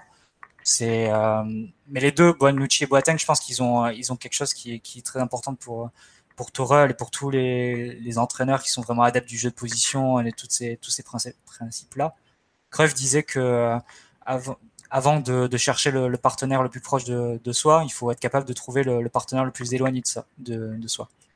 Et ça, Bonucci et Boateng, ils sont totalement capables de le faire. Des renversements de jeu des deux pieds, euh, de 50 mètres pour trouver les liens en un contre un. C'est totalement ce qu'ils sont capables de faire, ce qu'ils ont déjà fait à la Juve ou au Bayern, et en sélection pour les deux. Et c'est quelque chose qui, est obligé de, plaire à, à, Tourelle, comme les deux plaisaient énormément à, Guardiola, qui était dithyrambique sur Bonucci et qui, euh, a fait de, de, Boateng le joueur qu'il est devenu. Donc clairement, c'est vraiment pour le jeu long et la capacité à créer une occasion sur une passe qui sont qui n'ont pas d'équivalent, je pense, ces deux joueurs-là au monde. C'est les deux, les deux meilleurs. Hmm. Euh, après, il y a des. Mats Hummels, euh, dans la relance, il est capable de faire des trucs. Euh, excuse-moi, excuse-moi pour Il jouait numéro 10 avec Klopp en fin de match parce qu'il fallait faire un... parce qu'il fallait s'amuser, c'était un truc assez rare. Mais en bon. plus, Hummels qui a, qui a le bon goût d'utiliser l'extérieur du pied aussi, donc non, c'est vrai que je le mets un Toujours. mais, mais par contre, c'est vrai qu'il y, y, a des doutes sur les deux pistes. Boateng, c'est au niveau du physique. On l'a vu vraiment en difficulté à la Coupe du Monde peu réactif, assez lent, un peu lourd. Pareil, au Bayern, il a été sujet à de nombreuses blessures. Il a, il a même perdu sa place à quelques reprises euh, cette saison. On se souvient notamment euh, du match au parc. Euh, bah, il, était encore à moitié blessé. Hein. Mais en fait, c'est pas compliqué. Au Bayern, ils ont calculé, je crois qu'il n'a même pas été disponible un match sur deux sur les deux dernières saisons. C'est pas une saison, c'est deux dernières saisons. Énormément de problèmes musculaires, ce qui est très embêtant, alors que c'est un joueur qui va avoir, je crois que c'est un 88 Boateng ou 89 ans, je crois, non? Voilà, il a 29 ou 30 ans, donc il lui reste aller 3-4 années à faire. Mais quand tu es déjà à 28 ans, où tu es censé être au sommet un peu de ta forme, tu es déjà blessé tout le temps, c'est franchement inquiétant. Après, le Bayern, il y a d'énormes soucis médicaux, notamment depuis euh, le, passage de Guardiola, tout ça, où il y a eu des, remaniements dans le domaine euh, du médical. Lewandowski, notamment, c'est plein des soucis qui, par rapport à l'infirmerie, tout ça. Euh, donc, à mon avis, il ne faut pas Enfin, faut prendre du recul par rapport à ces problèmes euh, physiques, même si c'est vrai que c'est, ils existent. Euh, c'est comme Pastore, est obligé de se considérer que bah, il a passé deux saisons avec le mollet en vrac, quoi. Puis on a un avantage, c'est qu'on a un coach végétarien, donc euh, si le joueur est un peu trop, un peu trop gras, bah, il peut lui faire perdre des kilos. Mais... Ah, ce, petit jus de quinoa qu'il va nous faire pour garder tout l'effectif en forme, vraiment extraordinaire. Un Boateng avec les joues creusées comme, comme... Mais, comme, comme Verratti. comme Verratti. Il 30 ans en septembre, Boateng. Voilà, j'ai eu la réponse sur live. Merci. Et sinon, sur Bonucci, tu aussi des doutes, mais cette fois sur sa, qualité de défenseur pur. Euh, avec ses pieds, c'est un joueur incroyable. C'est un joueur qui est beaucoup plus douteux sur, euh, les questions de, marquage. Euh, c'est un joueur qui fait des erreurs. C'est un joueur qui est passable en un contre me souviens en début de saison où Immobilier euh, l'avait complètement, l'avait couché, là, une par terre. c'est un Lazio. Euh, bon, c'est, bon, je veux pas raviver des, une période où entre, on disait que Ranocchia était un meilleur défenseur que, que Bonucci. Quand ils jouaient ensemble se compter, à l'époque, c'est Ranocchia qui était, plus. c'est vrai que c'était, c'était Ranocchia le futuro à ce moment-là. Mais, Alors là, il vous parle d'une période, pour ceux qui suivent pas la Serie A, euh, il y a quoi, 15 ans? 10 ans 8-9 ans euh, à Paris en série B. C'était la charnière Ranocchia et Bonucci. À l'époque, tous les, euh, tous les observateurs italiens étaient, étaient, étaient sûrs et certains. C'était Ranocchia le meilleur des deux. Bon, évidemment, la, carrière qui des deux euh, c'est un peu dévié. Ranocchia est aujourd'hui une, une, sombre pipe dont on cherche à se débarrasser terre. Bon.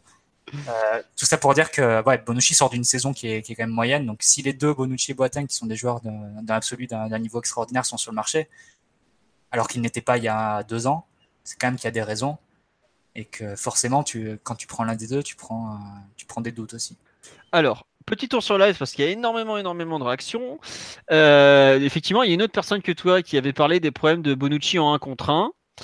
Euh, voilà. on nous parle d'un repassage au 4-3-3. Si on prend un défenseur central, on va perdre Kimpembe.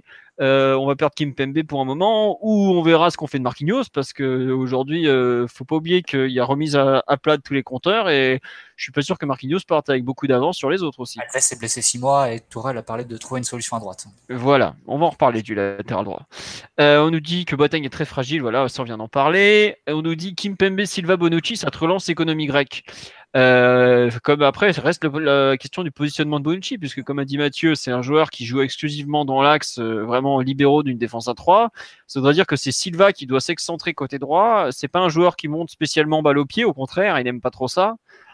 À voir ce que ça va donner, mais moi j'avoue que Bonucci me, je trouve, pose des questions de, positionnement, là où Boateng pose des questions liées au physique. Après, je vais parler de l'argent parce que c'est un point important. Oui, Omar, c'était toi. Juste une remarque sur, la, sur une solution qu'on pourrait avoir. C'est une fausse défense à 3. Euh, ça a été fait par le Mexique, par exemple, en Coupe du Monde. C'est très courant en Italie. Euh, Spalletti faisait ça avec Rudiger notamment, et apparemment Tourelle l'aurait fait la première saison à Dortmund. Je sais pas si certains sur live peuvent confirmer au philo, toi. Euh, Dortmund, alors la première saison, je te coupe, il a mis 8 mois à mettre en place une défense à 3. Moi, je parlais d'une défense à 4 après, mais où les profils des latéraux seraient différents, dans le sens où tu aurais un latéral qui resterait collé aux deux défenseurs centraux avec le ballon, et un latéral plus offensif qui monterait. Euh, donc typiquement, dans ce cas-là, tu pourrais imaginer Marquinhos euh, arrière droit, euh, avec une charnière Silva Bonucci, mais ça, ça poserait moins le, la question du positionnement. Mais je pense qu'on aura ça régulièrement. Des, des...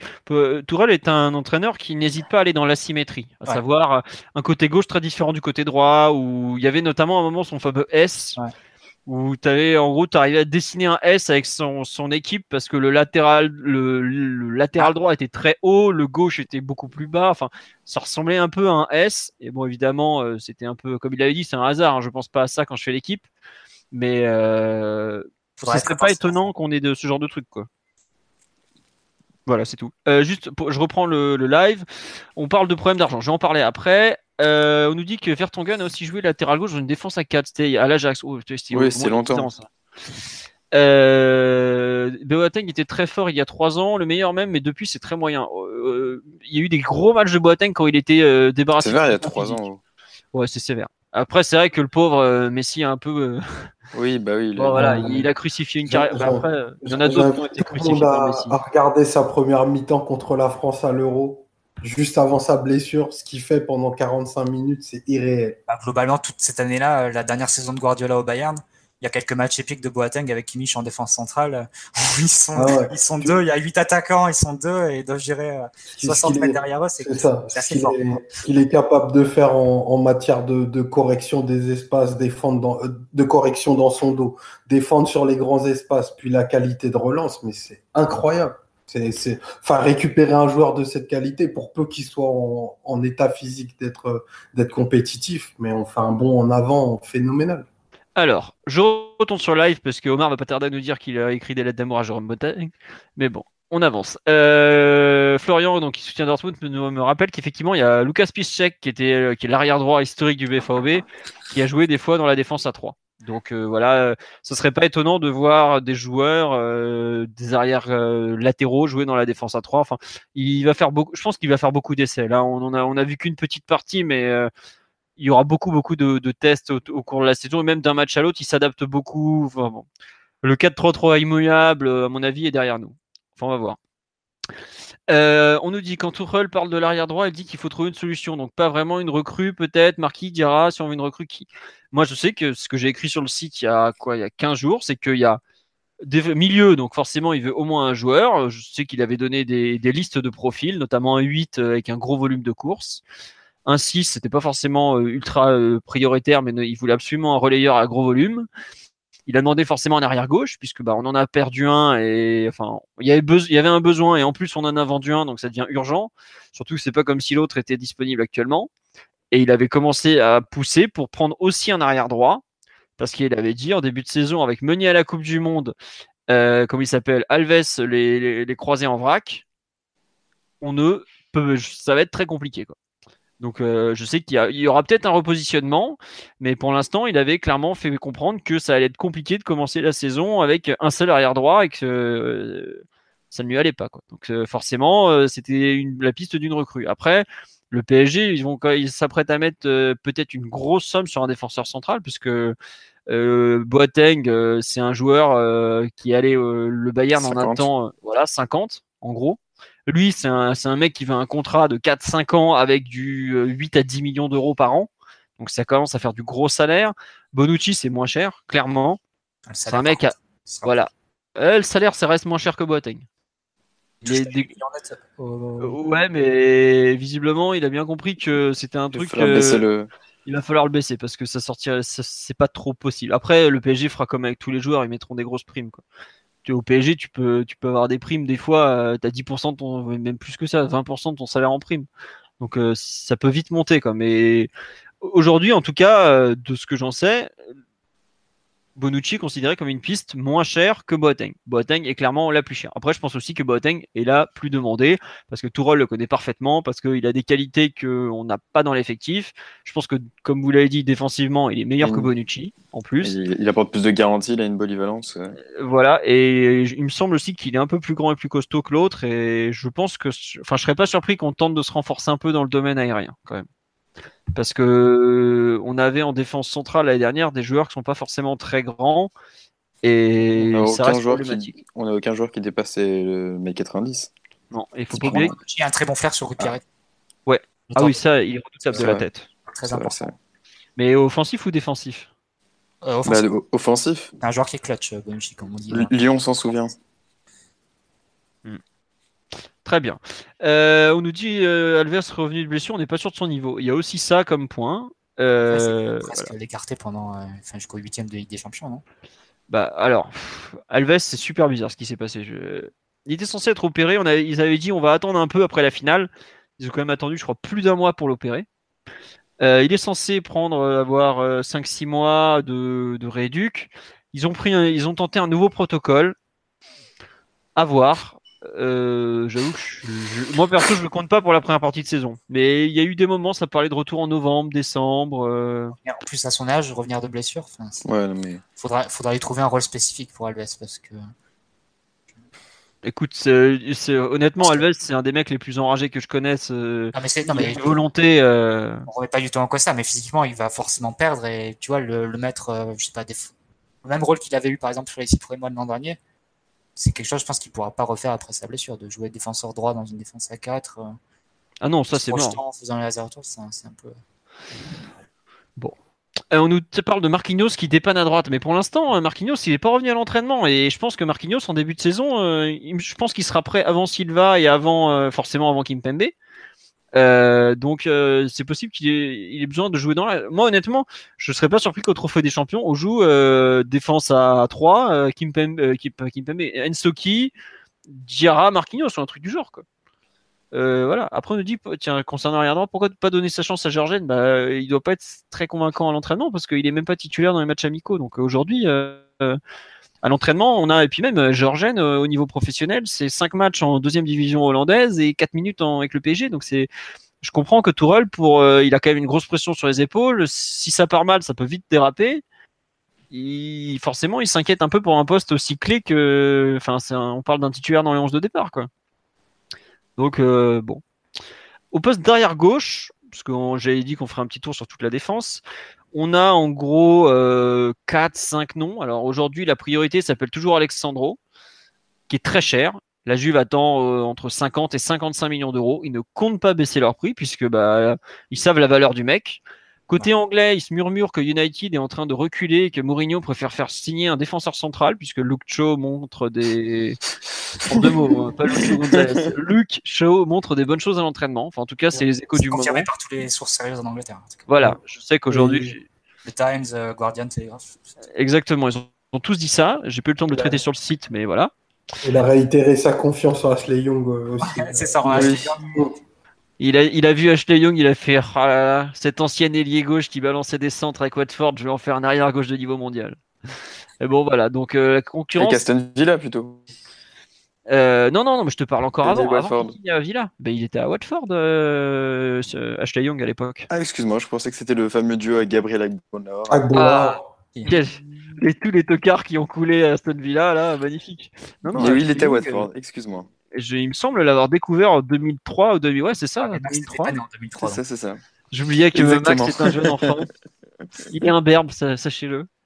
Euh, non, donc au poste arrière gauche, on a Alexandro, il y a de la concurrence, mais il coûte très cher. On a le nom de Philippe Max, l'allemand de Augsbourg, qui revient régulièrement, qui est pareil, un joueur qui était attendu sur le marché des transferts, qui n'est pas parti, qui est toujours à Augsbourg, qui a repris l'entraînement et qui s'apprête à Jean Minosiga. C'est celui qui présente aujourd'hui peut-être le moins de garantie. C'est un joueur qui vaut autour de 20 millions d'euros. On a relancé récemment l'agent pour lui dire que c'était pas une piste morte le PSG. Et ensuite, il y a après les noms euh, intermédiaires, à savoir Alex, euh, de Porto, qui est un joueur pour lequel Porto a refusé 30 millions d'euros de la Juve, justement, il y a peu. Je crois que c'était il y a deux jours que le- les Brésiliens de UL ont sorti ça. Et il y a enfin euh, Rafael Guerrero de Dortmund, dont le nom revient régulièrement. Et de ce que j'en sais, c'est pas vraiment une priorité de Tourelle, voire pas du tout, étant C'est donné que de, de voir Guerrero et Tourelle et, et Teles de citer parce que c'était les deux autres pistes qu'on avait au moment de l'achat de Kurzawa il y, a, Ça- il y a trois ans. Quelque part qu'on s'est un peu planté à l'époque. Mais... après les deux euh, ont pas quand- suivi un chemin tranquille non plus. hein. Quand on voit Alex Aujourd'hui, Telles euh, à l'Inter. Omar, Ah ouais. Omar, t'as un mot sur Alex Telles à l'Inter peut-être? Ah, moi, j'ai toujours trouvé que c'était un beau joueur. un bon joueur et qu'il était pratiquement dans une équipe qui faisait pas de foot en fait. C'était ça le problème. Là, je l'ai vu deux, trois fois à Porto, il a une super Oui, centre. Euh, bon, après, il est dans un championnat un peu inférieur, mais Mais il se fait, il se fait souiller face au Bayern, mais sinon, euh, il, ouais, a, je- vraiment- il fait une grosse saison. Il, ouais, 18 je- passes décisives ou un truc comme ça. ouais, tu vois, c'est bon, c'est Il de pied standard. arrêtés Ouais, il frappe les coups de pied arrêtés. Et il a vraiment une bonne patte, hein, Télé. Moi, c'était un regret. D'accord. Bon, bah donc toi finalement, mais bref, euh, t'es pas si négatif sur lui parce que je sais qu'à à l'Inter, il a laissé des souvenirs euh, troubles, on va dire. Mais bon. Des latéraux à l'Inter, c'est quelque chose. Hein. Nagatomo. euh. Le problème, c'est qu'à l'Inter, il y a des joueurs qui, comme Kondogbia, par exemple, qui sont passés pour des, pour des mauvais joueurs et qui Ah sont ouais. revenus en Espagne tout de suite. Bah, exactement. Enfin, c'est- compliqué de s'imposer. Enfin, c'est, c'est pas, c'est pas culture inter, mais on pourrait en parler longtemps. C'est un, c'est un lieu compliqué. Un club ça. compliqué. Faut être, faut, vraiment être fort pour en sortir, quoi. D'ailleurs, on, on pistait pas Delbert C'est un nom qui Il était il y avait des rumeurs. Euh, il me semble qu'il y a eu des rumeurs dernièrement. Ah non, alors, il, il est, il est en train de renaître. Euh, J'ai vu des highlights de son match amical contre le Zénith. Spalletti a pour objectif de le retaper parce que bah, il a pas de sous pour recruter de toute façon. Bon, donc voilà. Bah, et honnêtement, le, le chantier de l'arrière gauche, je sais que ça, c'est un point de crispation en interne parce que bah, je vous, je vous fais pas le dessin. Voilà, euh, aujourd'hui, on n'a pas de joueur, quoi, tout simplement. On a vendu le seul qui était euh, lui physiquement, il aurait été prêt, Yuri, mais bon bah voilà, 24 millions, je peux dire qu'il est parti dans la benne directe. hein. Et l'autre, euh, bah, Dans la veine. bah, il est dans, dans- dans- il va finir dans une poubelle du camp des loges avec un, un cure-dent dans, dans la gorge. quoi. Et c'est c'est quoi, c'est c'est quoi qui s'est fracturé en fait euh? Alors, soit, enfin, il aurait mal au dos. Moi, de ce qu'on m'a dit, il est hors de forme. Il a pas une fracture à un pied ou je sais pas Ou pied, dos, je sais plus. J'ai vu que c'est passer. pas, c'est pas du tout la première fois qu'on fait passer un mauvais état de forme pour une blessure. Je crois que sous Oui, Emery, ça été oui. déjà arrivé à Kurzawa, Oui, il me semble. bah, en janvier, en janvier. En janvier, il était pareil hors de forme et puis bah, il avait soi-disant autre chose. Je sais plus ce qu'il nous avait sorti en janvier. Bref. Enfin, euh, moi, je prétends pas avoir la vérité absolue, hein, mais moi, tous les échos que j'ai, c'est qu'il est hors de forme. Voilà. Et que je sais pas euh, ce qui je crois qu'il avait démenti ça. Bah, moi, je te l'ai redemandé après. On m'a reconfirmé que c'était ça. Après, euh, peut-être qu'il a mal au pied aussi. hein, bon, on verra. Mais bref, en tout cas, euh, ça fait trois matchs amicaux. Les trois, il les a pas joués. Donc bon, c'est pas bon signe quand même. Et il y a impérativement un gros besoin de, de faire signer un, arrière gauche, quoi, tout simplement. Ah, on parle de Ryan Sessegnon. Euh, Ryan Sessegnon, faut savoir que déjà, il joue jamais arrière gauche, il joue ailier. Et vu que Fulham est monté en première ligue, euh, il, euh, comment dire, il est monté, euh, il va probablement rester à Fulham. Je crois que je sais pas s'il a prolongé ou pas, mais en tout cas, Ryan Sessegnon, quand on en parle au poste derrière, gauche, c'est un non-sens total. hein. C'est un mec qui a mis, qui met entre 15 et, enfin, qui, a- qui, qui compte une- 10, entre 15, 15 et 20 buts par, saison en jouant un cran plus haut. Donc c'est aujourd'hui, ça a aucun, c'est plus un Gareth Bale que qu'un futur arrière gauche, honnêtement. Puis, clairement. Fulham, je crois que Fulham a refusé des offres à hauteur de 50 millions d'euros pour lui. euh, il y a Ah oui, euh, Fulham a les Non, mais- moyens, faut le savoir. hein. Ouais, Bah, Fulham de première ligue. extrêmement riche Fulham. Ouais. Quand tu mets euh, 30 millions sur série, euh, tu peux retenir euh, Cessignon pour 50. Hein. Exactement. On va passer, je pense. Vous avez quelque chose à rajouter sur les, les défenseurs, la défense en général, euh, les pistes qu'on voit euh, ou pas d'ailleurs? En tout cas, la, la-. La question de l'arrière gauche est une, est une priorité absolue. Ouais, Il faut vraiment. c'est pas avancé jusque-là. C'est- Ça commence à être un peu inquiétant.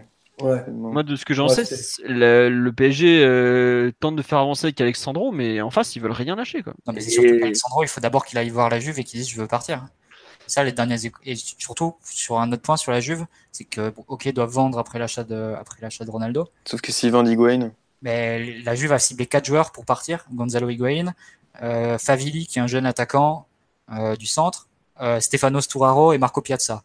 et sachant que Rouganu, Rouganu Caldera pourrait partir aussi. Bah, ouais, mais ils pourraient partir, mais pour l'instant la Juve a refusé les offres. Ah, ok. 30-35 millions.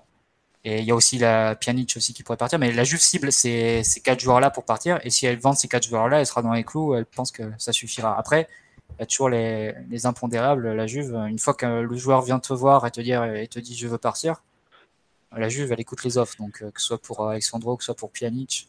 Une- Alexandro, excuse-moi, je te coupe Mathieu, de ce que je sais, il leur a dit Moi, je suis intéressé pour partir, mais je ferai pas le forcing. Autant dire que la Juve est en position de force absolue. À savoir, le joueur veut pas spécialement se barrer.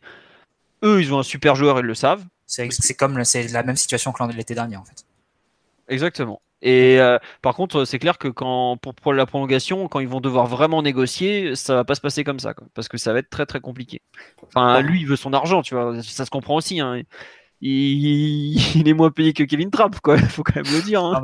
Non, mais, la Juve va avoir un problème là-dessus parce qu'ils ont donné un salaire incroyable à Ronaldo, et là, c'est ce qui se passe aussi dans le dossier Pjanic. C'est qu'on se demande si les, les, intérêts soudains de, de, plein de clubs comme ça, alors qu'il avait toujours dit qu'il voulait rester à la Juve, euh, c'est pas une stratégie pour, euh, pour augmenter son salaire. Il y a quasiment 20 millions d'écart entre, entre Pjanic et Ronaldo quand même. Au niveau de salaire, ça. Il y a un point important dans le dossier Pjanic, Mathieu, c'est l'arrivée du nouvel agent. Ouais. Un point très important, je peux te le dire. Pour avoir publié dessus hier, ça, ça, a tout changé dans le dossier. Ah, s'il y a un club qui se ramène avec 100 millions d'euros, la Juve écoutera. Il bah, faut le libérer. Il faut, trouver 100 millions et qu'ils viennent absolument. Bon, on va passer au milieu de terrain. Donc les pistes, euh, on va tenter de lister. Donc il y a la fameuse piste N'Golo Kanté. Euh, on va en parler après. Nous avons donc Miralem Pjanic qui est ressorti. Nous avons nos Allemands qui nous ont encore vendu Julian Valgel. Regardez, regardez, il est là, il est là. Il vaut 50 millions, il est à vous. Personne n'en veut, mais il est disponible. Voilà. Euh... de faire un milieu de terrain quand même, Philo. Donc euh, ah oui, c'est facile de faire le raccourci en disant que Witzel reviendrait pour faire un oui, oui, non, voilà, il y a, y a, du Witzel, il y a. Enfin, Witzel, le nom est sorti dans le Parisien. Euh, un avis sur toutes ces pistes euh, Qui veut se lancer? Euh, Il y, a, y, a, y, a, déjà un, souci, c'est dans le profil des milieux cités. Je veux dire, entre, entre un architecte comme Pjanic et un, un harceleur gratteur comme Kanté, il y a vraiment beaucoup de marge et je pense qu'il y en a un des deux qui est, beaucoup plus adapté à ce qu'a fait, euh, ce fait Tourelle jusqu'à présent dans sa carrière. Et c'est plutôt le premier cité. Euh, après, euh, dans, dans, ce que le PSG a besoin aujourd'hui, euh, c'est remplacer une figure importante dans le vestiaire et footballistiquement qui est, qui est Thiago Motta. ça, ça réclame beaucoup de se réinventer parce que ça, bah, on, le voit notamment ce qui fait, ce que Tourelle a fait dans ses, dans ses premières semaines. Il y a tout un, tout un pan du jeu euh, qui, qui va changer. On va, on va, on va s'orienter vers plus de, de jeux de position et de jeux sans ballon. Et là-dessus, je pense que la meilleure piste, celle qui donnerait vraiment le, le plus de succès, moi je m'en, je m'en cache pas, c'est vraiment Pjanic. Après, je sais que c'est, c'est quasiment infaisable de pouvoir récupérer un joueur de cette qualité à, à, moindre frais. Ça va, on va arriver dans des montants de transfert qui seraient pas loin de trois chiffres parce que c'est, c'est, tout à fait justifié. C'est, un des rares joueurs qui te rend le jeu plus simple, quoi. Avoir un, un tel architecte dans son milieu qui est capable d'avoir euh, cet abattage-là. Je parle en, volume de tâches, d'interception, de, de coupage des lignes de passe. Ce serait extraordinaire et veux dire, si tu fais un mercato où tu as pris Buffon, Boateng, Pjanic, c'est c'est même pas le braquage du siècle, c'est Noël tous les jours. Quoi. Bah après, tu as Assou et Koto pour compléter au poste d'arrière gauche parce que tu plus un rond. après, tu peux tu peux peut-être te sacrifier si, si tu as encore un peu de cardio pour finir arrière gauche. Mais c'est bon. 50 millions sur Alexandre. Non, mais donc pour toi, Omar, clairement, euh, Pjanic est le nom qui t'emballe le plus parmi tous ceux qui sont sortis. Quoi. Bah, il, est, il, est, il a plus de palette à changer que, que Kanté, qui est, je trouve, un peu unidimensionnel. Je l'aime beaucoup, mais Kanté, il a, il, a il a un rayonnement très grand sur 70 mètres du terrain. Il existe quasiment pas dans les 30 derniers. Il est excellent dans un profil où, où c'est lui le harceleur, c'est lui qui doit aller à la récupération. Il peut être mis à mal si demain. Euh, il était pris de manière individuelle et qui devait prendre plus de responsabilités à la première relance, parce qu'il n'a pas une première super touche, par exemple, tu vois. Ah non, enfin, moi je trouve que c'est un... quand tu veux, quand tu prends un entraîneur comme Thomas Tuchel, qui est un adepte du jeu de position, qui a des concepts très précis sur le jeu offensif, qui est, qui est un entraîneur très offensif, je trouve que c'est pas un non-sens de vouloir canter, parce que ça reste un très bon joueur, mais je, je comprends pas la logique en fait. Voilà, je comprends pas que tu veux faire avec un mec qui est un peu euh, tout l'opposé de ton projet de jeu. Quoi. Et c'est pour ça que cette piste, euh, outre le fait qu'elle soit extraordinairement compliquée entre les clubs, ce que le mec veut, bref, Aujourd'hui, de ce qu'on sait, c'est que Kanté ne veut pas revenir en France, que Chelsea n'est pas vendeur, et que le mec qui souhaite le plus le transfert, c'est l'agent du joueur. Comme tous les agents. Mais euh, moi, j'avoue que je ne comprends pas cette piste Kanté depuis, depuis des semaines. Même si euh, il a montré à la Coupe du Monde qu'il était capable d'avoir un impact fort, euh, il y, a, y, a, eu aussi des moments où tu as vu des, des limites qui me paraissent plus correspondre à la, à la, au contexte qui attend le PSG avec l'entraîneur qu'il a nommé que les moments où il a brillé. Quoi. Après, le, le on ne sait pas exactement comment, comment jouera Tourelle. Déjà, ça, ça, me paraît une piste qui est un peu plus adaptée à, un double pivot, parce que si tu regardes la carrière de Kanté, c'est. C'est un joueur de double pivot, complètement. Du coup, dans le 3-4-3, je pense que ça irait mieux. Pour jouer en 4-3-3 devant la défense, ça m'aurait semblé assez incongru. Mais si tu as trois joueurs derrière lui, dont des relanceurs qui seraient sans plus chargés de, de relancer, ça me, ça me paraît un peu, plus, un peu plus logique que si on avait gardé le 4-3-3. Mais, mais c'est vrai que, comme tu dis, il y a, y a, des limites qui ne disparaissent pas euh, chez Kanté on va peut-être mettre de côté la finale à Coupe du Monde parce que visiblement il n'a pas disputé dans les meilleures conditions possibles. Mais si certains veulent se refaire un Manchester City, Chelsea la première, la première année, donc l'année du titre de Chelsea, l'année la première saison de Guardiola et Conte, Chelsea, euh, City avait décidé de presser sur son côté. Je crois que c'était Fabregas qui jouait à côté de lui. Donc il avait pressé côté gauche. Euh, il avait rendu tous les ballons, tous les ballons. Et City, ça a été une domination euh, sans partage. Bon, ils avaient perdu parce qu'en face il y avait Hazard et Diego Costa qui sont qui ont besoin de rien pour, pour gagner un match. Mais ça avait été un carnage, ils avaient, euh, ils, ils pas sortis en 30 mètres. Mais, mais bon, ça, ça dépendra quand même de, de, ce que veut faire Tourelle. Je pense que c'est un, un, entraîneur qui pourrait aussi s'adapter euh, en fonction du, du style euh, et du profil des joueurs qu'il a. Et Kanté amènerait aussi dans d'autres registres où on est défaillant. J'ai du mal un peu à me prononcer, mais c'est vrai que comme tu as dit, Philo, de toute façon, je sais même pas si ça vaut le coup qu'on se prononce sur cette piste-là tant elle paraît euh, impossible. Après, comme moi je trouve que tu vois, Kanté, il y a outre l'aspect positionnement, euh, enfin ce qu'on vient d'évoquer, il y a, un autre problème, c'est que on sait que le mec qui sera le cœur du jeu parisien, ça sera Verratti, parce que c'est voilà, c'est ton, ton, talent. Le problème, c'est que tu as Verratti et Kanté. Tu joues contre une équipe, genre tu joues Manchester United demain, ah non, mais Mourinho, il mettrait Fellaini. Euh... Il va te mettre Fellaini, il va leur dire les gars, je veux que vous touchiez le plafond du stade.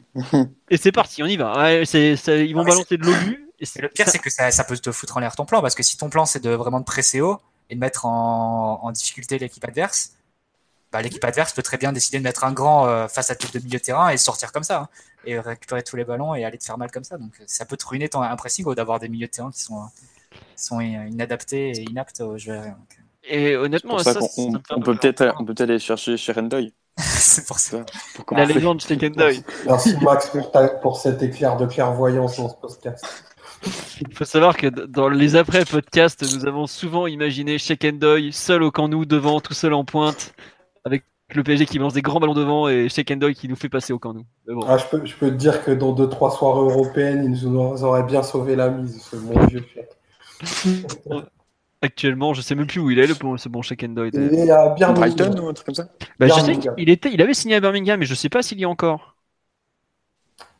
Ah, il est sur le marché, donc c'est intéressant. Ah, J'aurais dit Brighton, mais. je ne sais pas. Non, il est pas à Brighton. Je suis sûr, je les avais vus l'année dernière à Brighton. Euh, il est encore à Birmingham. Birmingham, ouais. Bref.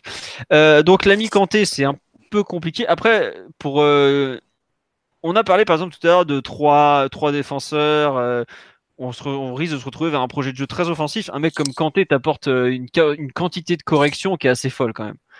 Une qualité de, enfin sur les contres, euh, je vois ce qu'il a réussi en, infériorité numérique au mondial et tout. Euh, il est incroyable à ce niveau-là. Faut ah, quand même.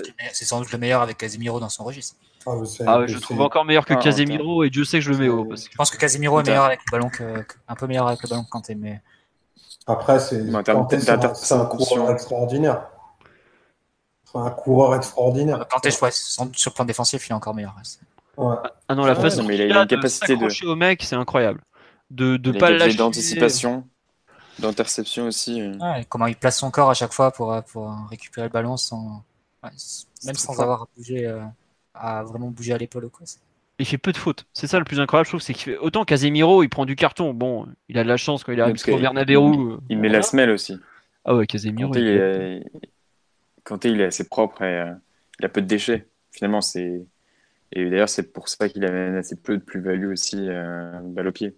Par rapport à un Casemiro auquel on vient de le comparer. Mais quand on parle de Kanté, Pjanic, ça reste des pistes, enfin, soyons honnêtes, ça reste des pistes inatteignables. À l'heure actuelle, si on veut effectivement faire les défenseurs, les défenseurs dont on a parlé, euh, c'est des pistes qui sont complètement hors de portée. On va pas mettre 100 millions d'euros parce qu'on parle de, ce genre de, somme. On va mettre 100 millions d'euros sur un milieu de terrain après avoir euh, mis, euh, ben, pareil, autant sur, sur les défenseurs. Faudra faire un choix à un moment, je pense. Ah, ça dépend de la priorité que, Sauf que là, on est le 23, on est quand même le 23 juillet, donc il y a le mercato anglais qui va qui termine dans, qui s'achève dans deux semaines. Euh, dans deux semaines, les clubs anglais seront plus que réticents à, vendre. Euh, il faudrait quand même s'inquiéter du fait qu'on cible 3-4 joueurs à très très très forte valeur marchande et qu'on n'a aucune piste. Enfin, on a des pistes, mais on n'a aucune euh, concrétisation pour le moment. Et la seule qui part avancer, c'est Bonucci, sur laquelle on semble faire un... Bon, déjà, au-delà du fait que le joueur soit pas forcément peut-être enclin à venir, c'est une piste sur laquelle on, est en train de faire peut-être un rétro-pédalage en se disant que c'est pas la priorité, enfin que c'est un plan B par rapport à Boateng. Bah surtout que euh, ça risque de prendre un petit peu de temps parce qu'il faut encore que la direction, la nouvelle direction du Milan se mette en place. Euh, faut, euh, il y a Leonardo qui arrive, je sais pas. Il faudra voir un peu comment, comment Leonardo négocierait. il va nous la faire à l'envers. Non mais j'imagine que bon, si les relations sont restées courtoises, il va peut-être vouloir récupérer quelqu'un. PSG va vouloir lui revendre quelqu'un euh, pour, euh, pour entrer dans les clous du fair financier. Il faudra voir aussi ce que compte faire, euh, quel projet vraiment, et quelles sont les marges de manœuvre de, de Leonardo et du nouveau Milan. Si, parce que pour l'instant, il y a beaucoup de flou. La presse italienne se rejoint à peu près pour dire que le Milan voudrait faire un grand numéro 9, qui serait Higuain, avec en plan B Morata, mais que pour le faire, il faudrait qu'elle se déleste d'un gros joueur, qui serait soit Bonucci, soit Donnarumma. Il faudra voir les, confirmations. Je pense que cette semaine, on devra en savoir un peu plus sur, sur le cas Bonucci. Après, de ce que je sais, euh, c'est même pas lié à la direction, tout ça. Le, PSG négocie directement avec euh, Elliott, le fonds d'investissement, enfin le fonds qui a repris le club. Donc, euh, tu vois, il suffit que si Bonucci dit oui, le, PSG, globalement, le premier qui arrive, qui met les 35, il est dehors. Hein. Je sais pas, euh, c'est bizarre. Euh, franchement, c'est vraiment bizarre ce qui se passe au Milan, mais c'est vrai que ça risque de prendre du temps parce que euh, bah, c'est le bordel tout simplement. Quoi. Enfin bon. non, juste, je reviens sur le. Là, sur le live, il y a pas mal de questions par rapport à des noms qui sont cités. Bon, on va passer en revue. On nous parle du budget de Paris par rapport aux ventes et au fair play financier. honnêtement, personne ne sait. Donc, je... on va pas se lancer dans des approximations, ce genre de conneries. Euh, c'est visiblement assez intéressant puisqu'il y a quand même des, grosses pistes qui, qui, reviennent régulièrement. Mais honnêtement, le budget exact, euh, ça dépendra des ventes forcément. Mais euh, on, sait quand, on sait quand même que pour Kanté, même si euh, c'est probable que ce transfert se fasse pas, on était prêt à offrir 10 millions net par an, il me semble, pour le joueur. Je crois même 12 ou 15. Enfin, j'ai serait, automatiquement le joueur le mieux payé de l'effectif derrière la, la MCN. Donc ça quand même place le niveau. Bon, après, entre-temps, on a le dossier repassé. Euh, on a eu un petit contretemps avec l'UFA, mais bon. On verra. Euh, juste, je vais faire un listing des noms cités. on va reprendre après. Euh, Den Donker, Den Donker, je crois que son nom était revenu à Lyon il n'y a pas longtemps, ou... mais globalement, ce ne sera pas un joueur pour le PG. Voilà, ça paraît aujourd'hui. Euh, c'est plutôt défenseur central maintenant. Défenseur central. Ouais, voilà. ensuite, Nzonzi, moins cher. Nzonzi, ça fait partie des noms qui étaient sortis, je crois, au mercato d'hiver. Il y avait un, un, petit contact, ou l'été dernier, je sais plus. Bref. l'été dernier. Et là, ça ressort pour Arsenal avec Emery. Voilà, je sais qu'Emery l'aime beaucoup. Euh, avoir. Euh... Une clause à 40. Voilà, une clause à 40 et globalement Séville a bien fait comprendre à tout le monde si vous voulez, il faudra payer la clause. Il n'y a pas de négociation. On nous parle de Matteo Kovacic qui soi-disant dernièrement aurait euh, annoncé ses envies de départ.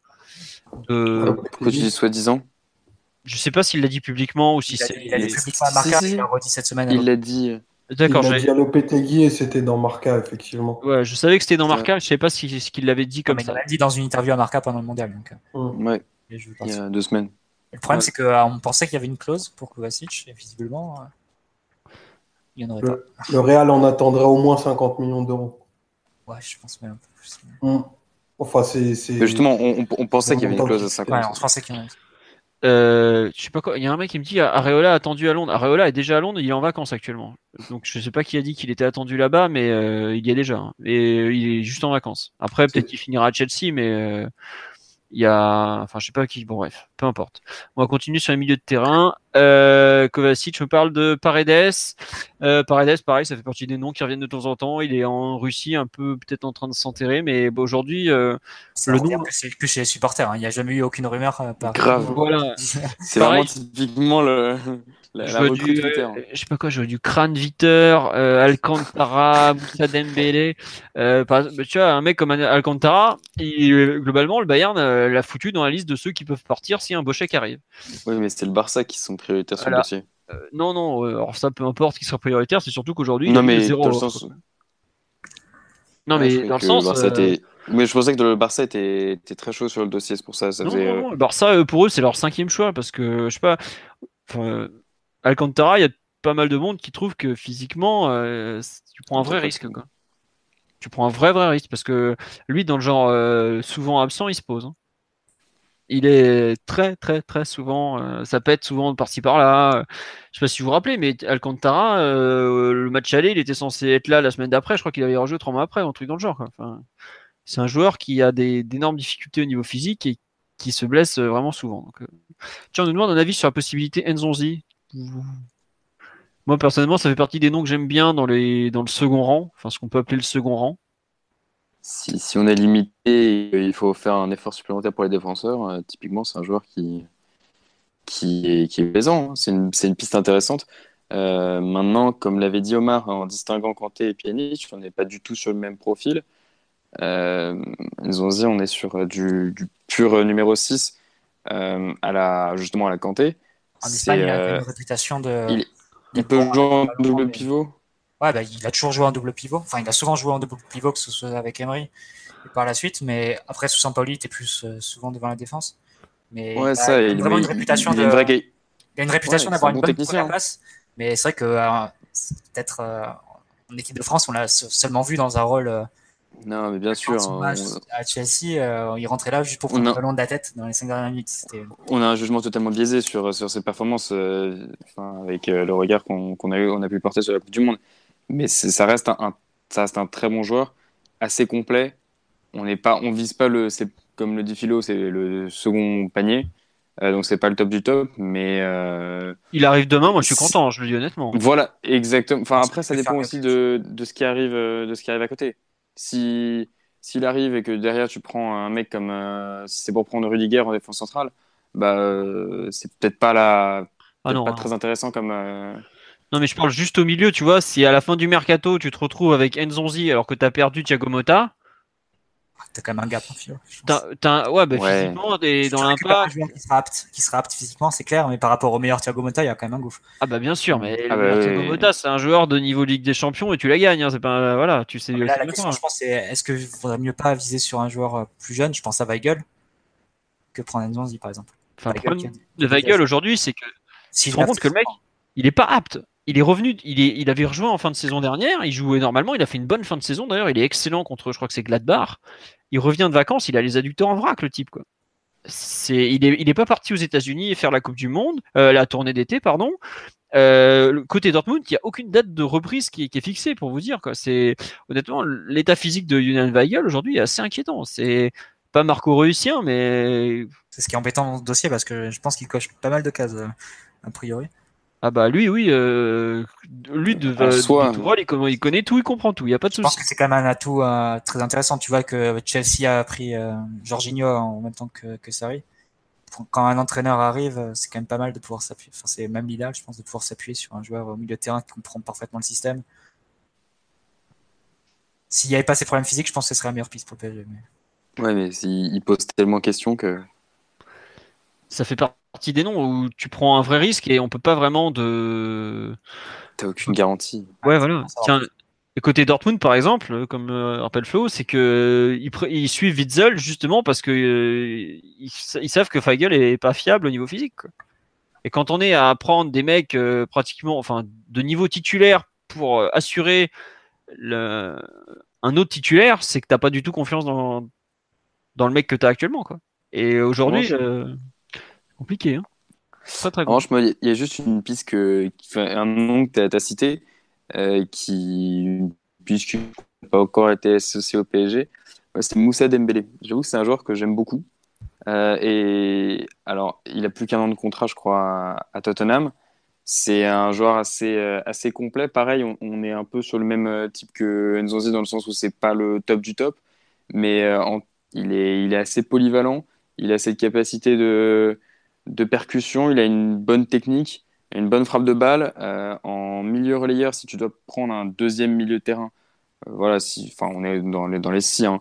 mais pour un joueur pas très cher, je crois qu'il est, est, surtout lié à, à, la Chine, à des rumeurs en Chine. À l'Inter. Euh, il y a l'Inter, ouais.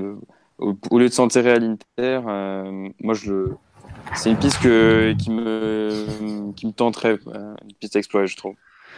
Ouais. En joueur pas très cher et assez fiable. Mais maintenant, c'est un joueur qui a quand même 31 euh, ans et dont tu sais que c'est pas un titulaire. Euh, c'est un joueur de complément. C'est pas. Voilà, c'est un joueur de complément. Mais euh, donc c'est pas le joueur que tu ferais venir dans, en tant que numéro, en tant que remplaçant de, de Thiago Motta, ou même au-delà du profil. Mais c'est une piste que je, je trouve tout à fait intéressante. D'accord.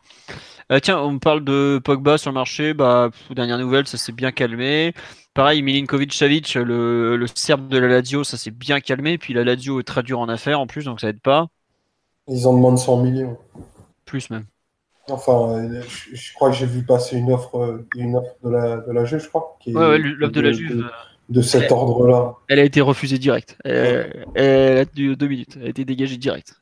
Donc euh, tu vois un peu les demandes de Lotito. Bon après Lotito il en fait aussi une affaire avec la Juve, donc euh, bon. C'est un point particulier. Euh, sur le milieu, on a un peu fait le tour. On va juste, je voudrais parler un peu des joueurs sur le départ, notamment le Carabio. Qui veut se lancer sur le fameux Carabio? Que doit-on en faire? Que peut-on en faire? Qu'est-ce qu'on attend? Qu'est-ce qu'on fait? Qui veut se lancer sur, sur ce fameux dossier? En l'état, c'est impossible d'imaginer sa vente.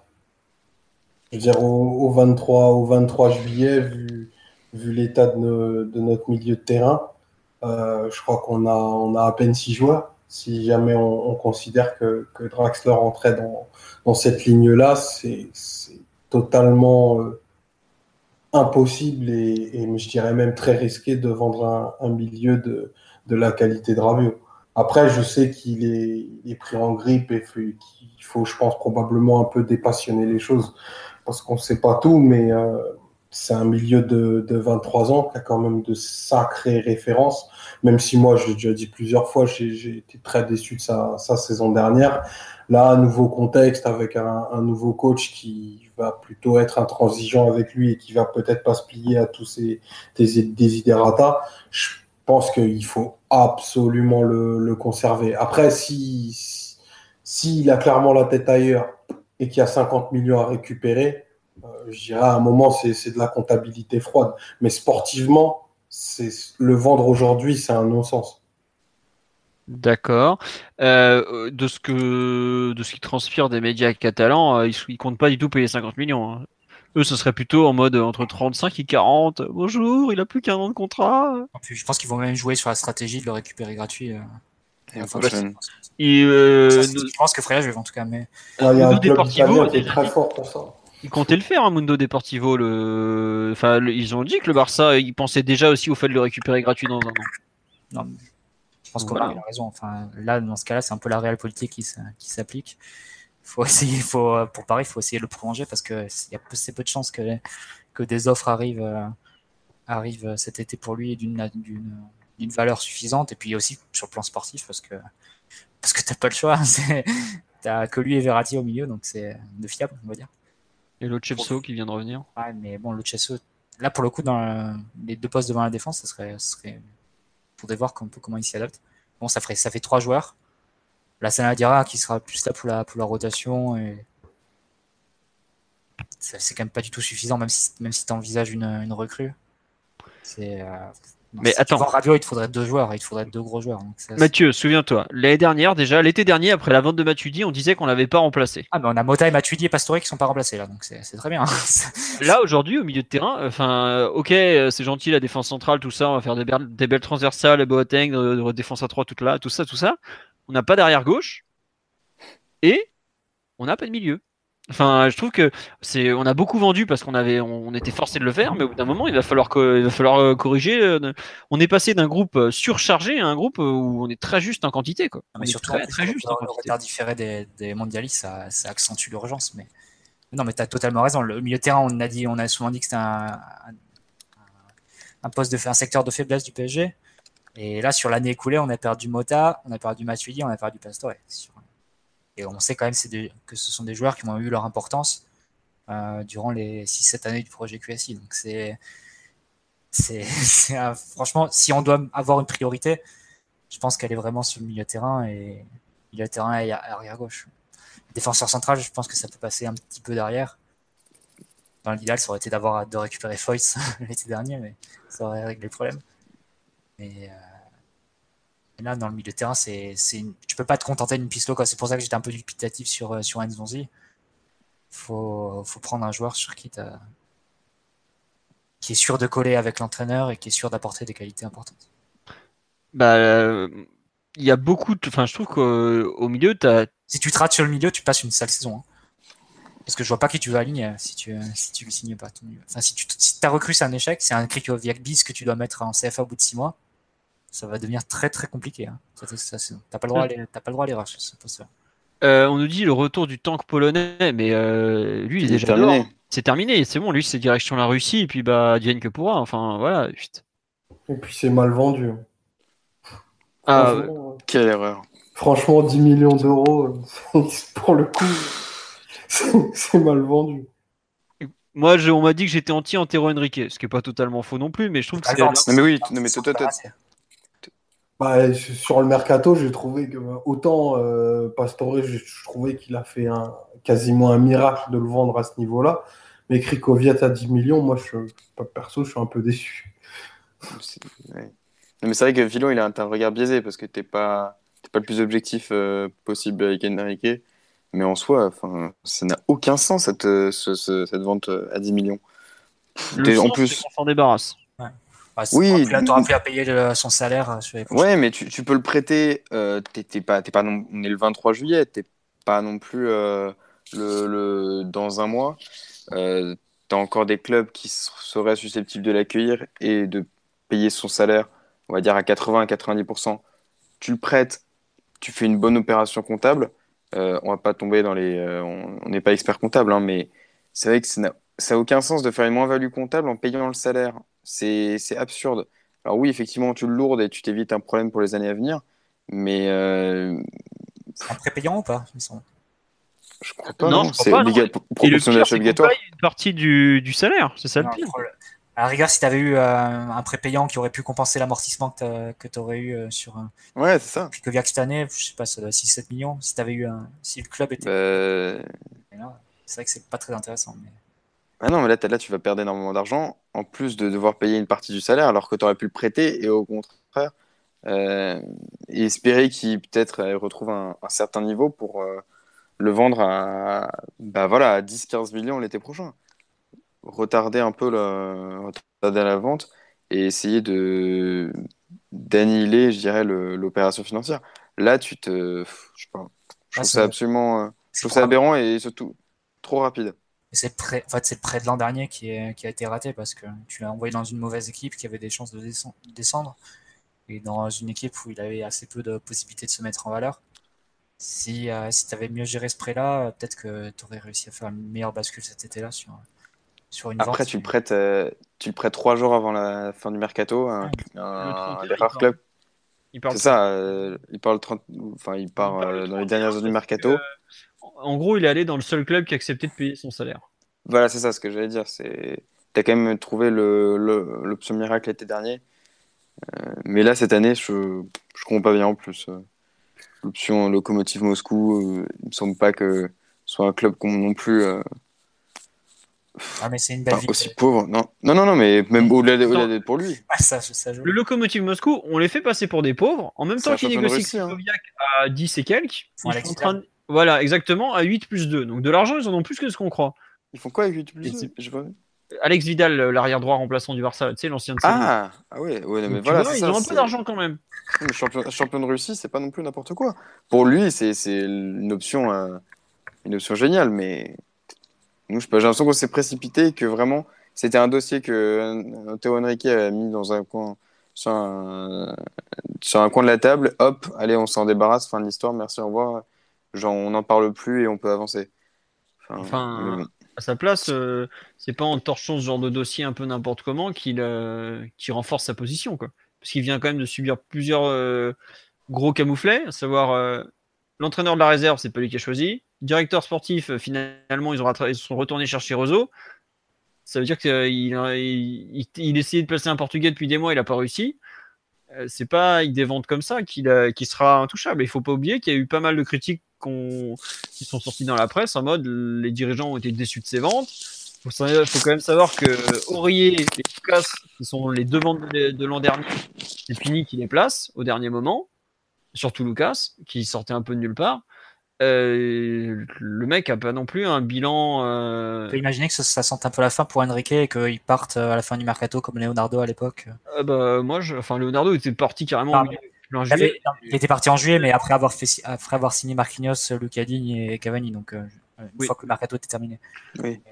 Bah écoute, euh, moi je pense honnêtement que c'est. Ah, tu penses qu'en septembre il soit plus là et qu'il soit remplacé par, je sais pas, Wenger je, je, pense honnêtement que je, enfin, je serais pas surpris du tout que euh, effectivement il y a un changement au niveau du, de la direction sportive. En gros, qu'il y a un deal, tu, tu nous aides parce qu'on a besoin de toi parce qu'il il y a le fair play financier, on peut pas changer de directeur sportif d'un coup en juin alors que c'est une période euh, difficile pour nous.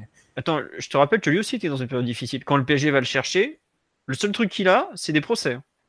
Ça parlait de la Chine à un moment, euh, je crois qu'il y a quelques mais je pense qu'aprre le PSG, euh, Antero Henrique, ce sera la Chine. Ou en tant qu'en tant qu'en tout cas il y a des tant qu'il y a des il y a de l'argent dans le football, en tout cas il sera par là. Enfin vers la Chine en tout cas je veux dire.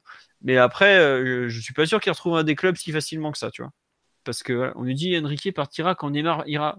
Non, mais Enrique et Neymar, c'est complètement séparé. Le mec qui gère Neymar, c'est Pini, avec son père. Euh, Enrique, euh, il était là, il servait, à table, il servait à bouffer aux deux autres, hein, c'est tout. C'est pas son deal. Hein. Et je, pense que l'influence de Pini Zavi dans le mercato du PSG euh, reviendra prochainement sur le devant parce que c'est quand même un mec très important du club et qu'on n'a pas encore vu dans le mercato. Enfin, on l'a pas encore trop vu. À mon avis, il va ressortir de nulle part, Pépère. Mais bon. Non, honnêtement, le bilan d'Enrique, à sa place, euh, voilà, tu vois, pareil, euh, Edouard qui avait été vendu 10 millions d'euros, on n'en a pas parlé. Moi, je trouve qu'il est super mal vendu, par exemple. Quand tu vois qu'il a réussi à recaler Augustin à 16, qu'un mec comme Goebbels qui a franchement même pas les. les... C'est Goebbels. Ouais, Goebbels, c'est Goebbels, pareil. non, mais honnêtement, il a même pas le, le CV qu'avait Edouard à son âge, qui part pour 5 millions d'euros de plus ok, on était euh, dos au mur, on devait vendre, mais c'est pas pour autant qu'on a mal vendu Pastore et Berchiche. Donc, euh, je sais pas, moi j'avoue que là, les, dernières ventes, je suis. Euh, mais est sûr qu'il n'y a, pas l'option d'achat pour Edouard? Ouais, mais ils ont renégocié l'option d'achat et tout. Ça. mais ça, finalement, ça s'est trouvé dans les mêmes prix que, l'option d'achat. Bah, tu vois, c'est ça le problème, c'est que l'option d'achat, elle a été faite. Après, c'était absurde. Elle était absurde, et elle a été placée à un moment où Edouard était au plus bas. Savoir, il venait de se faire tricard de Toulouse, il y avait eu tous les soucis. Autant dire qu'à l'époque, euh, les 10 millions d'euros, bon, euh, c'était. Et finalement, sur la saison, les 10 millions, euh, il les vaut largement, quoi. Mais genre largement, largement. Tu le vois, le... ce qu'il a fait. Bon, après, ça reste que le championnat d'Écosse, mais il, il a quand même franchi un gros gap.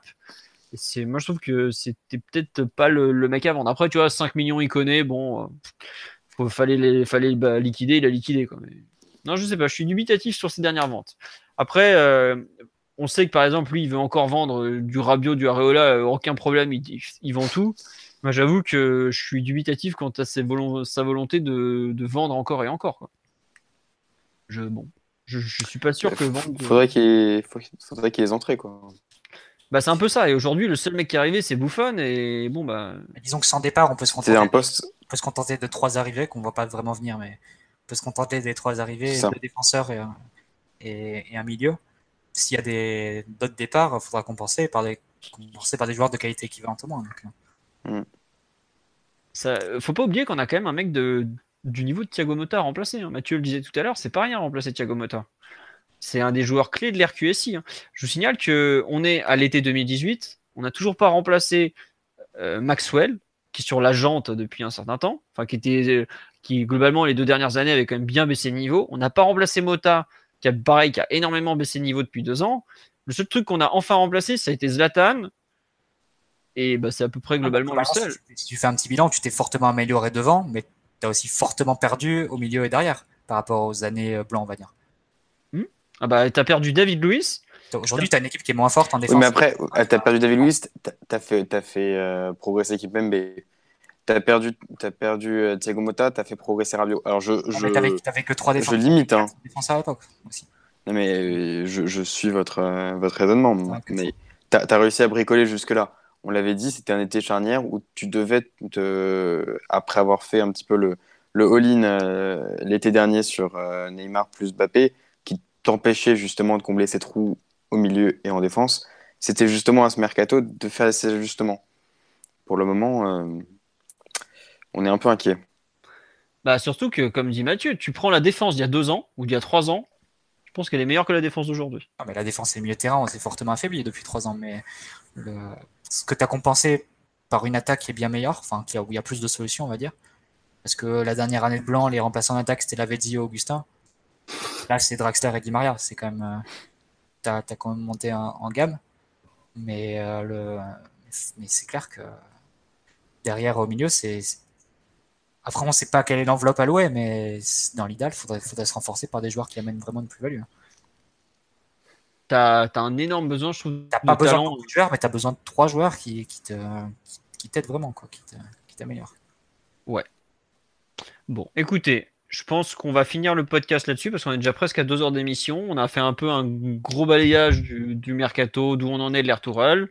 On espère que ça va bouger, forcément. On est comme vous, on attend de voir les nouveaux joueurs. On attend aussi de voir euh, les deux prochains matchs, puisqu'on joue samedi prochain contre Arsenal et on rejoue dès le lundi contre l'Atlético.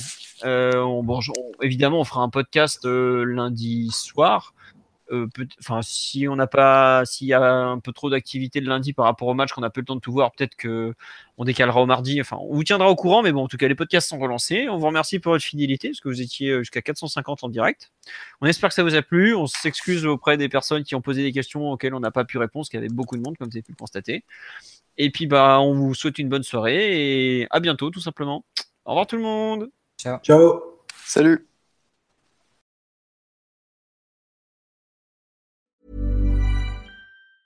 Hi, I'm Daniel, founder of Pretty Litter. Did you know cats tend to hide symptoms of sickness and pain? I learned this the hard way after losing my cat, Gingy. So I created Pretty Litter, a health monitoring litter that helps detect early signs of illness by changing colors, saving you money and potentially your cat's life. Pretty Litter is veterinarian developed, and it's the easiest way to keep tabs on your fur baby's health right at home. Go to prettylitter.com and use code ACAST for 20% off your first order and a free cat toy. Terms and conditions apply. See site for details.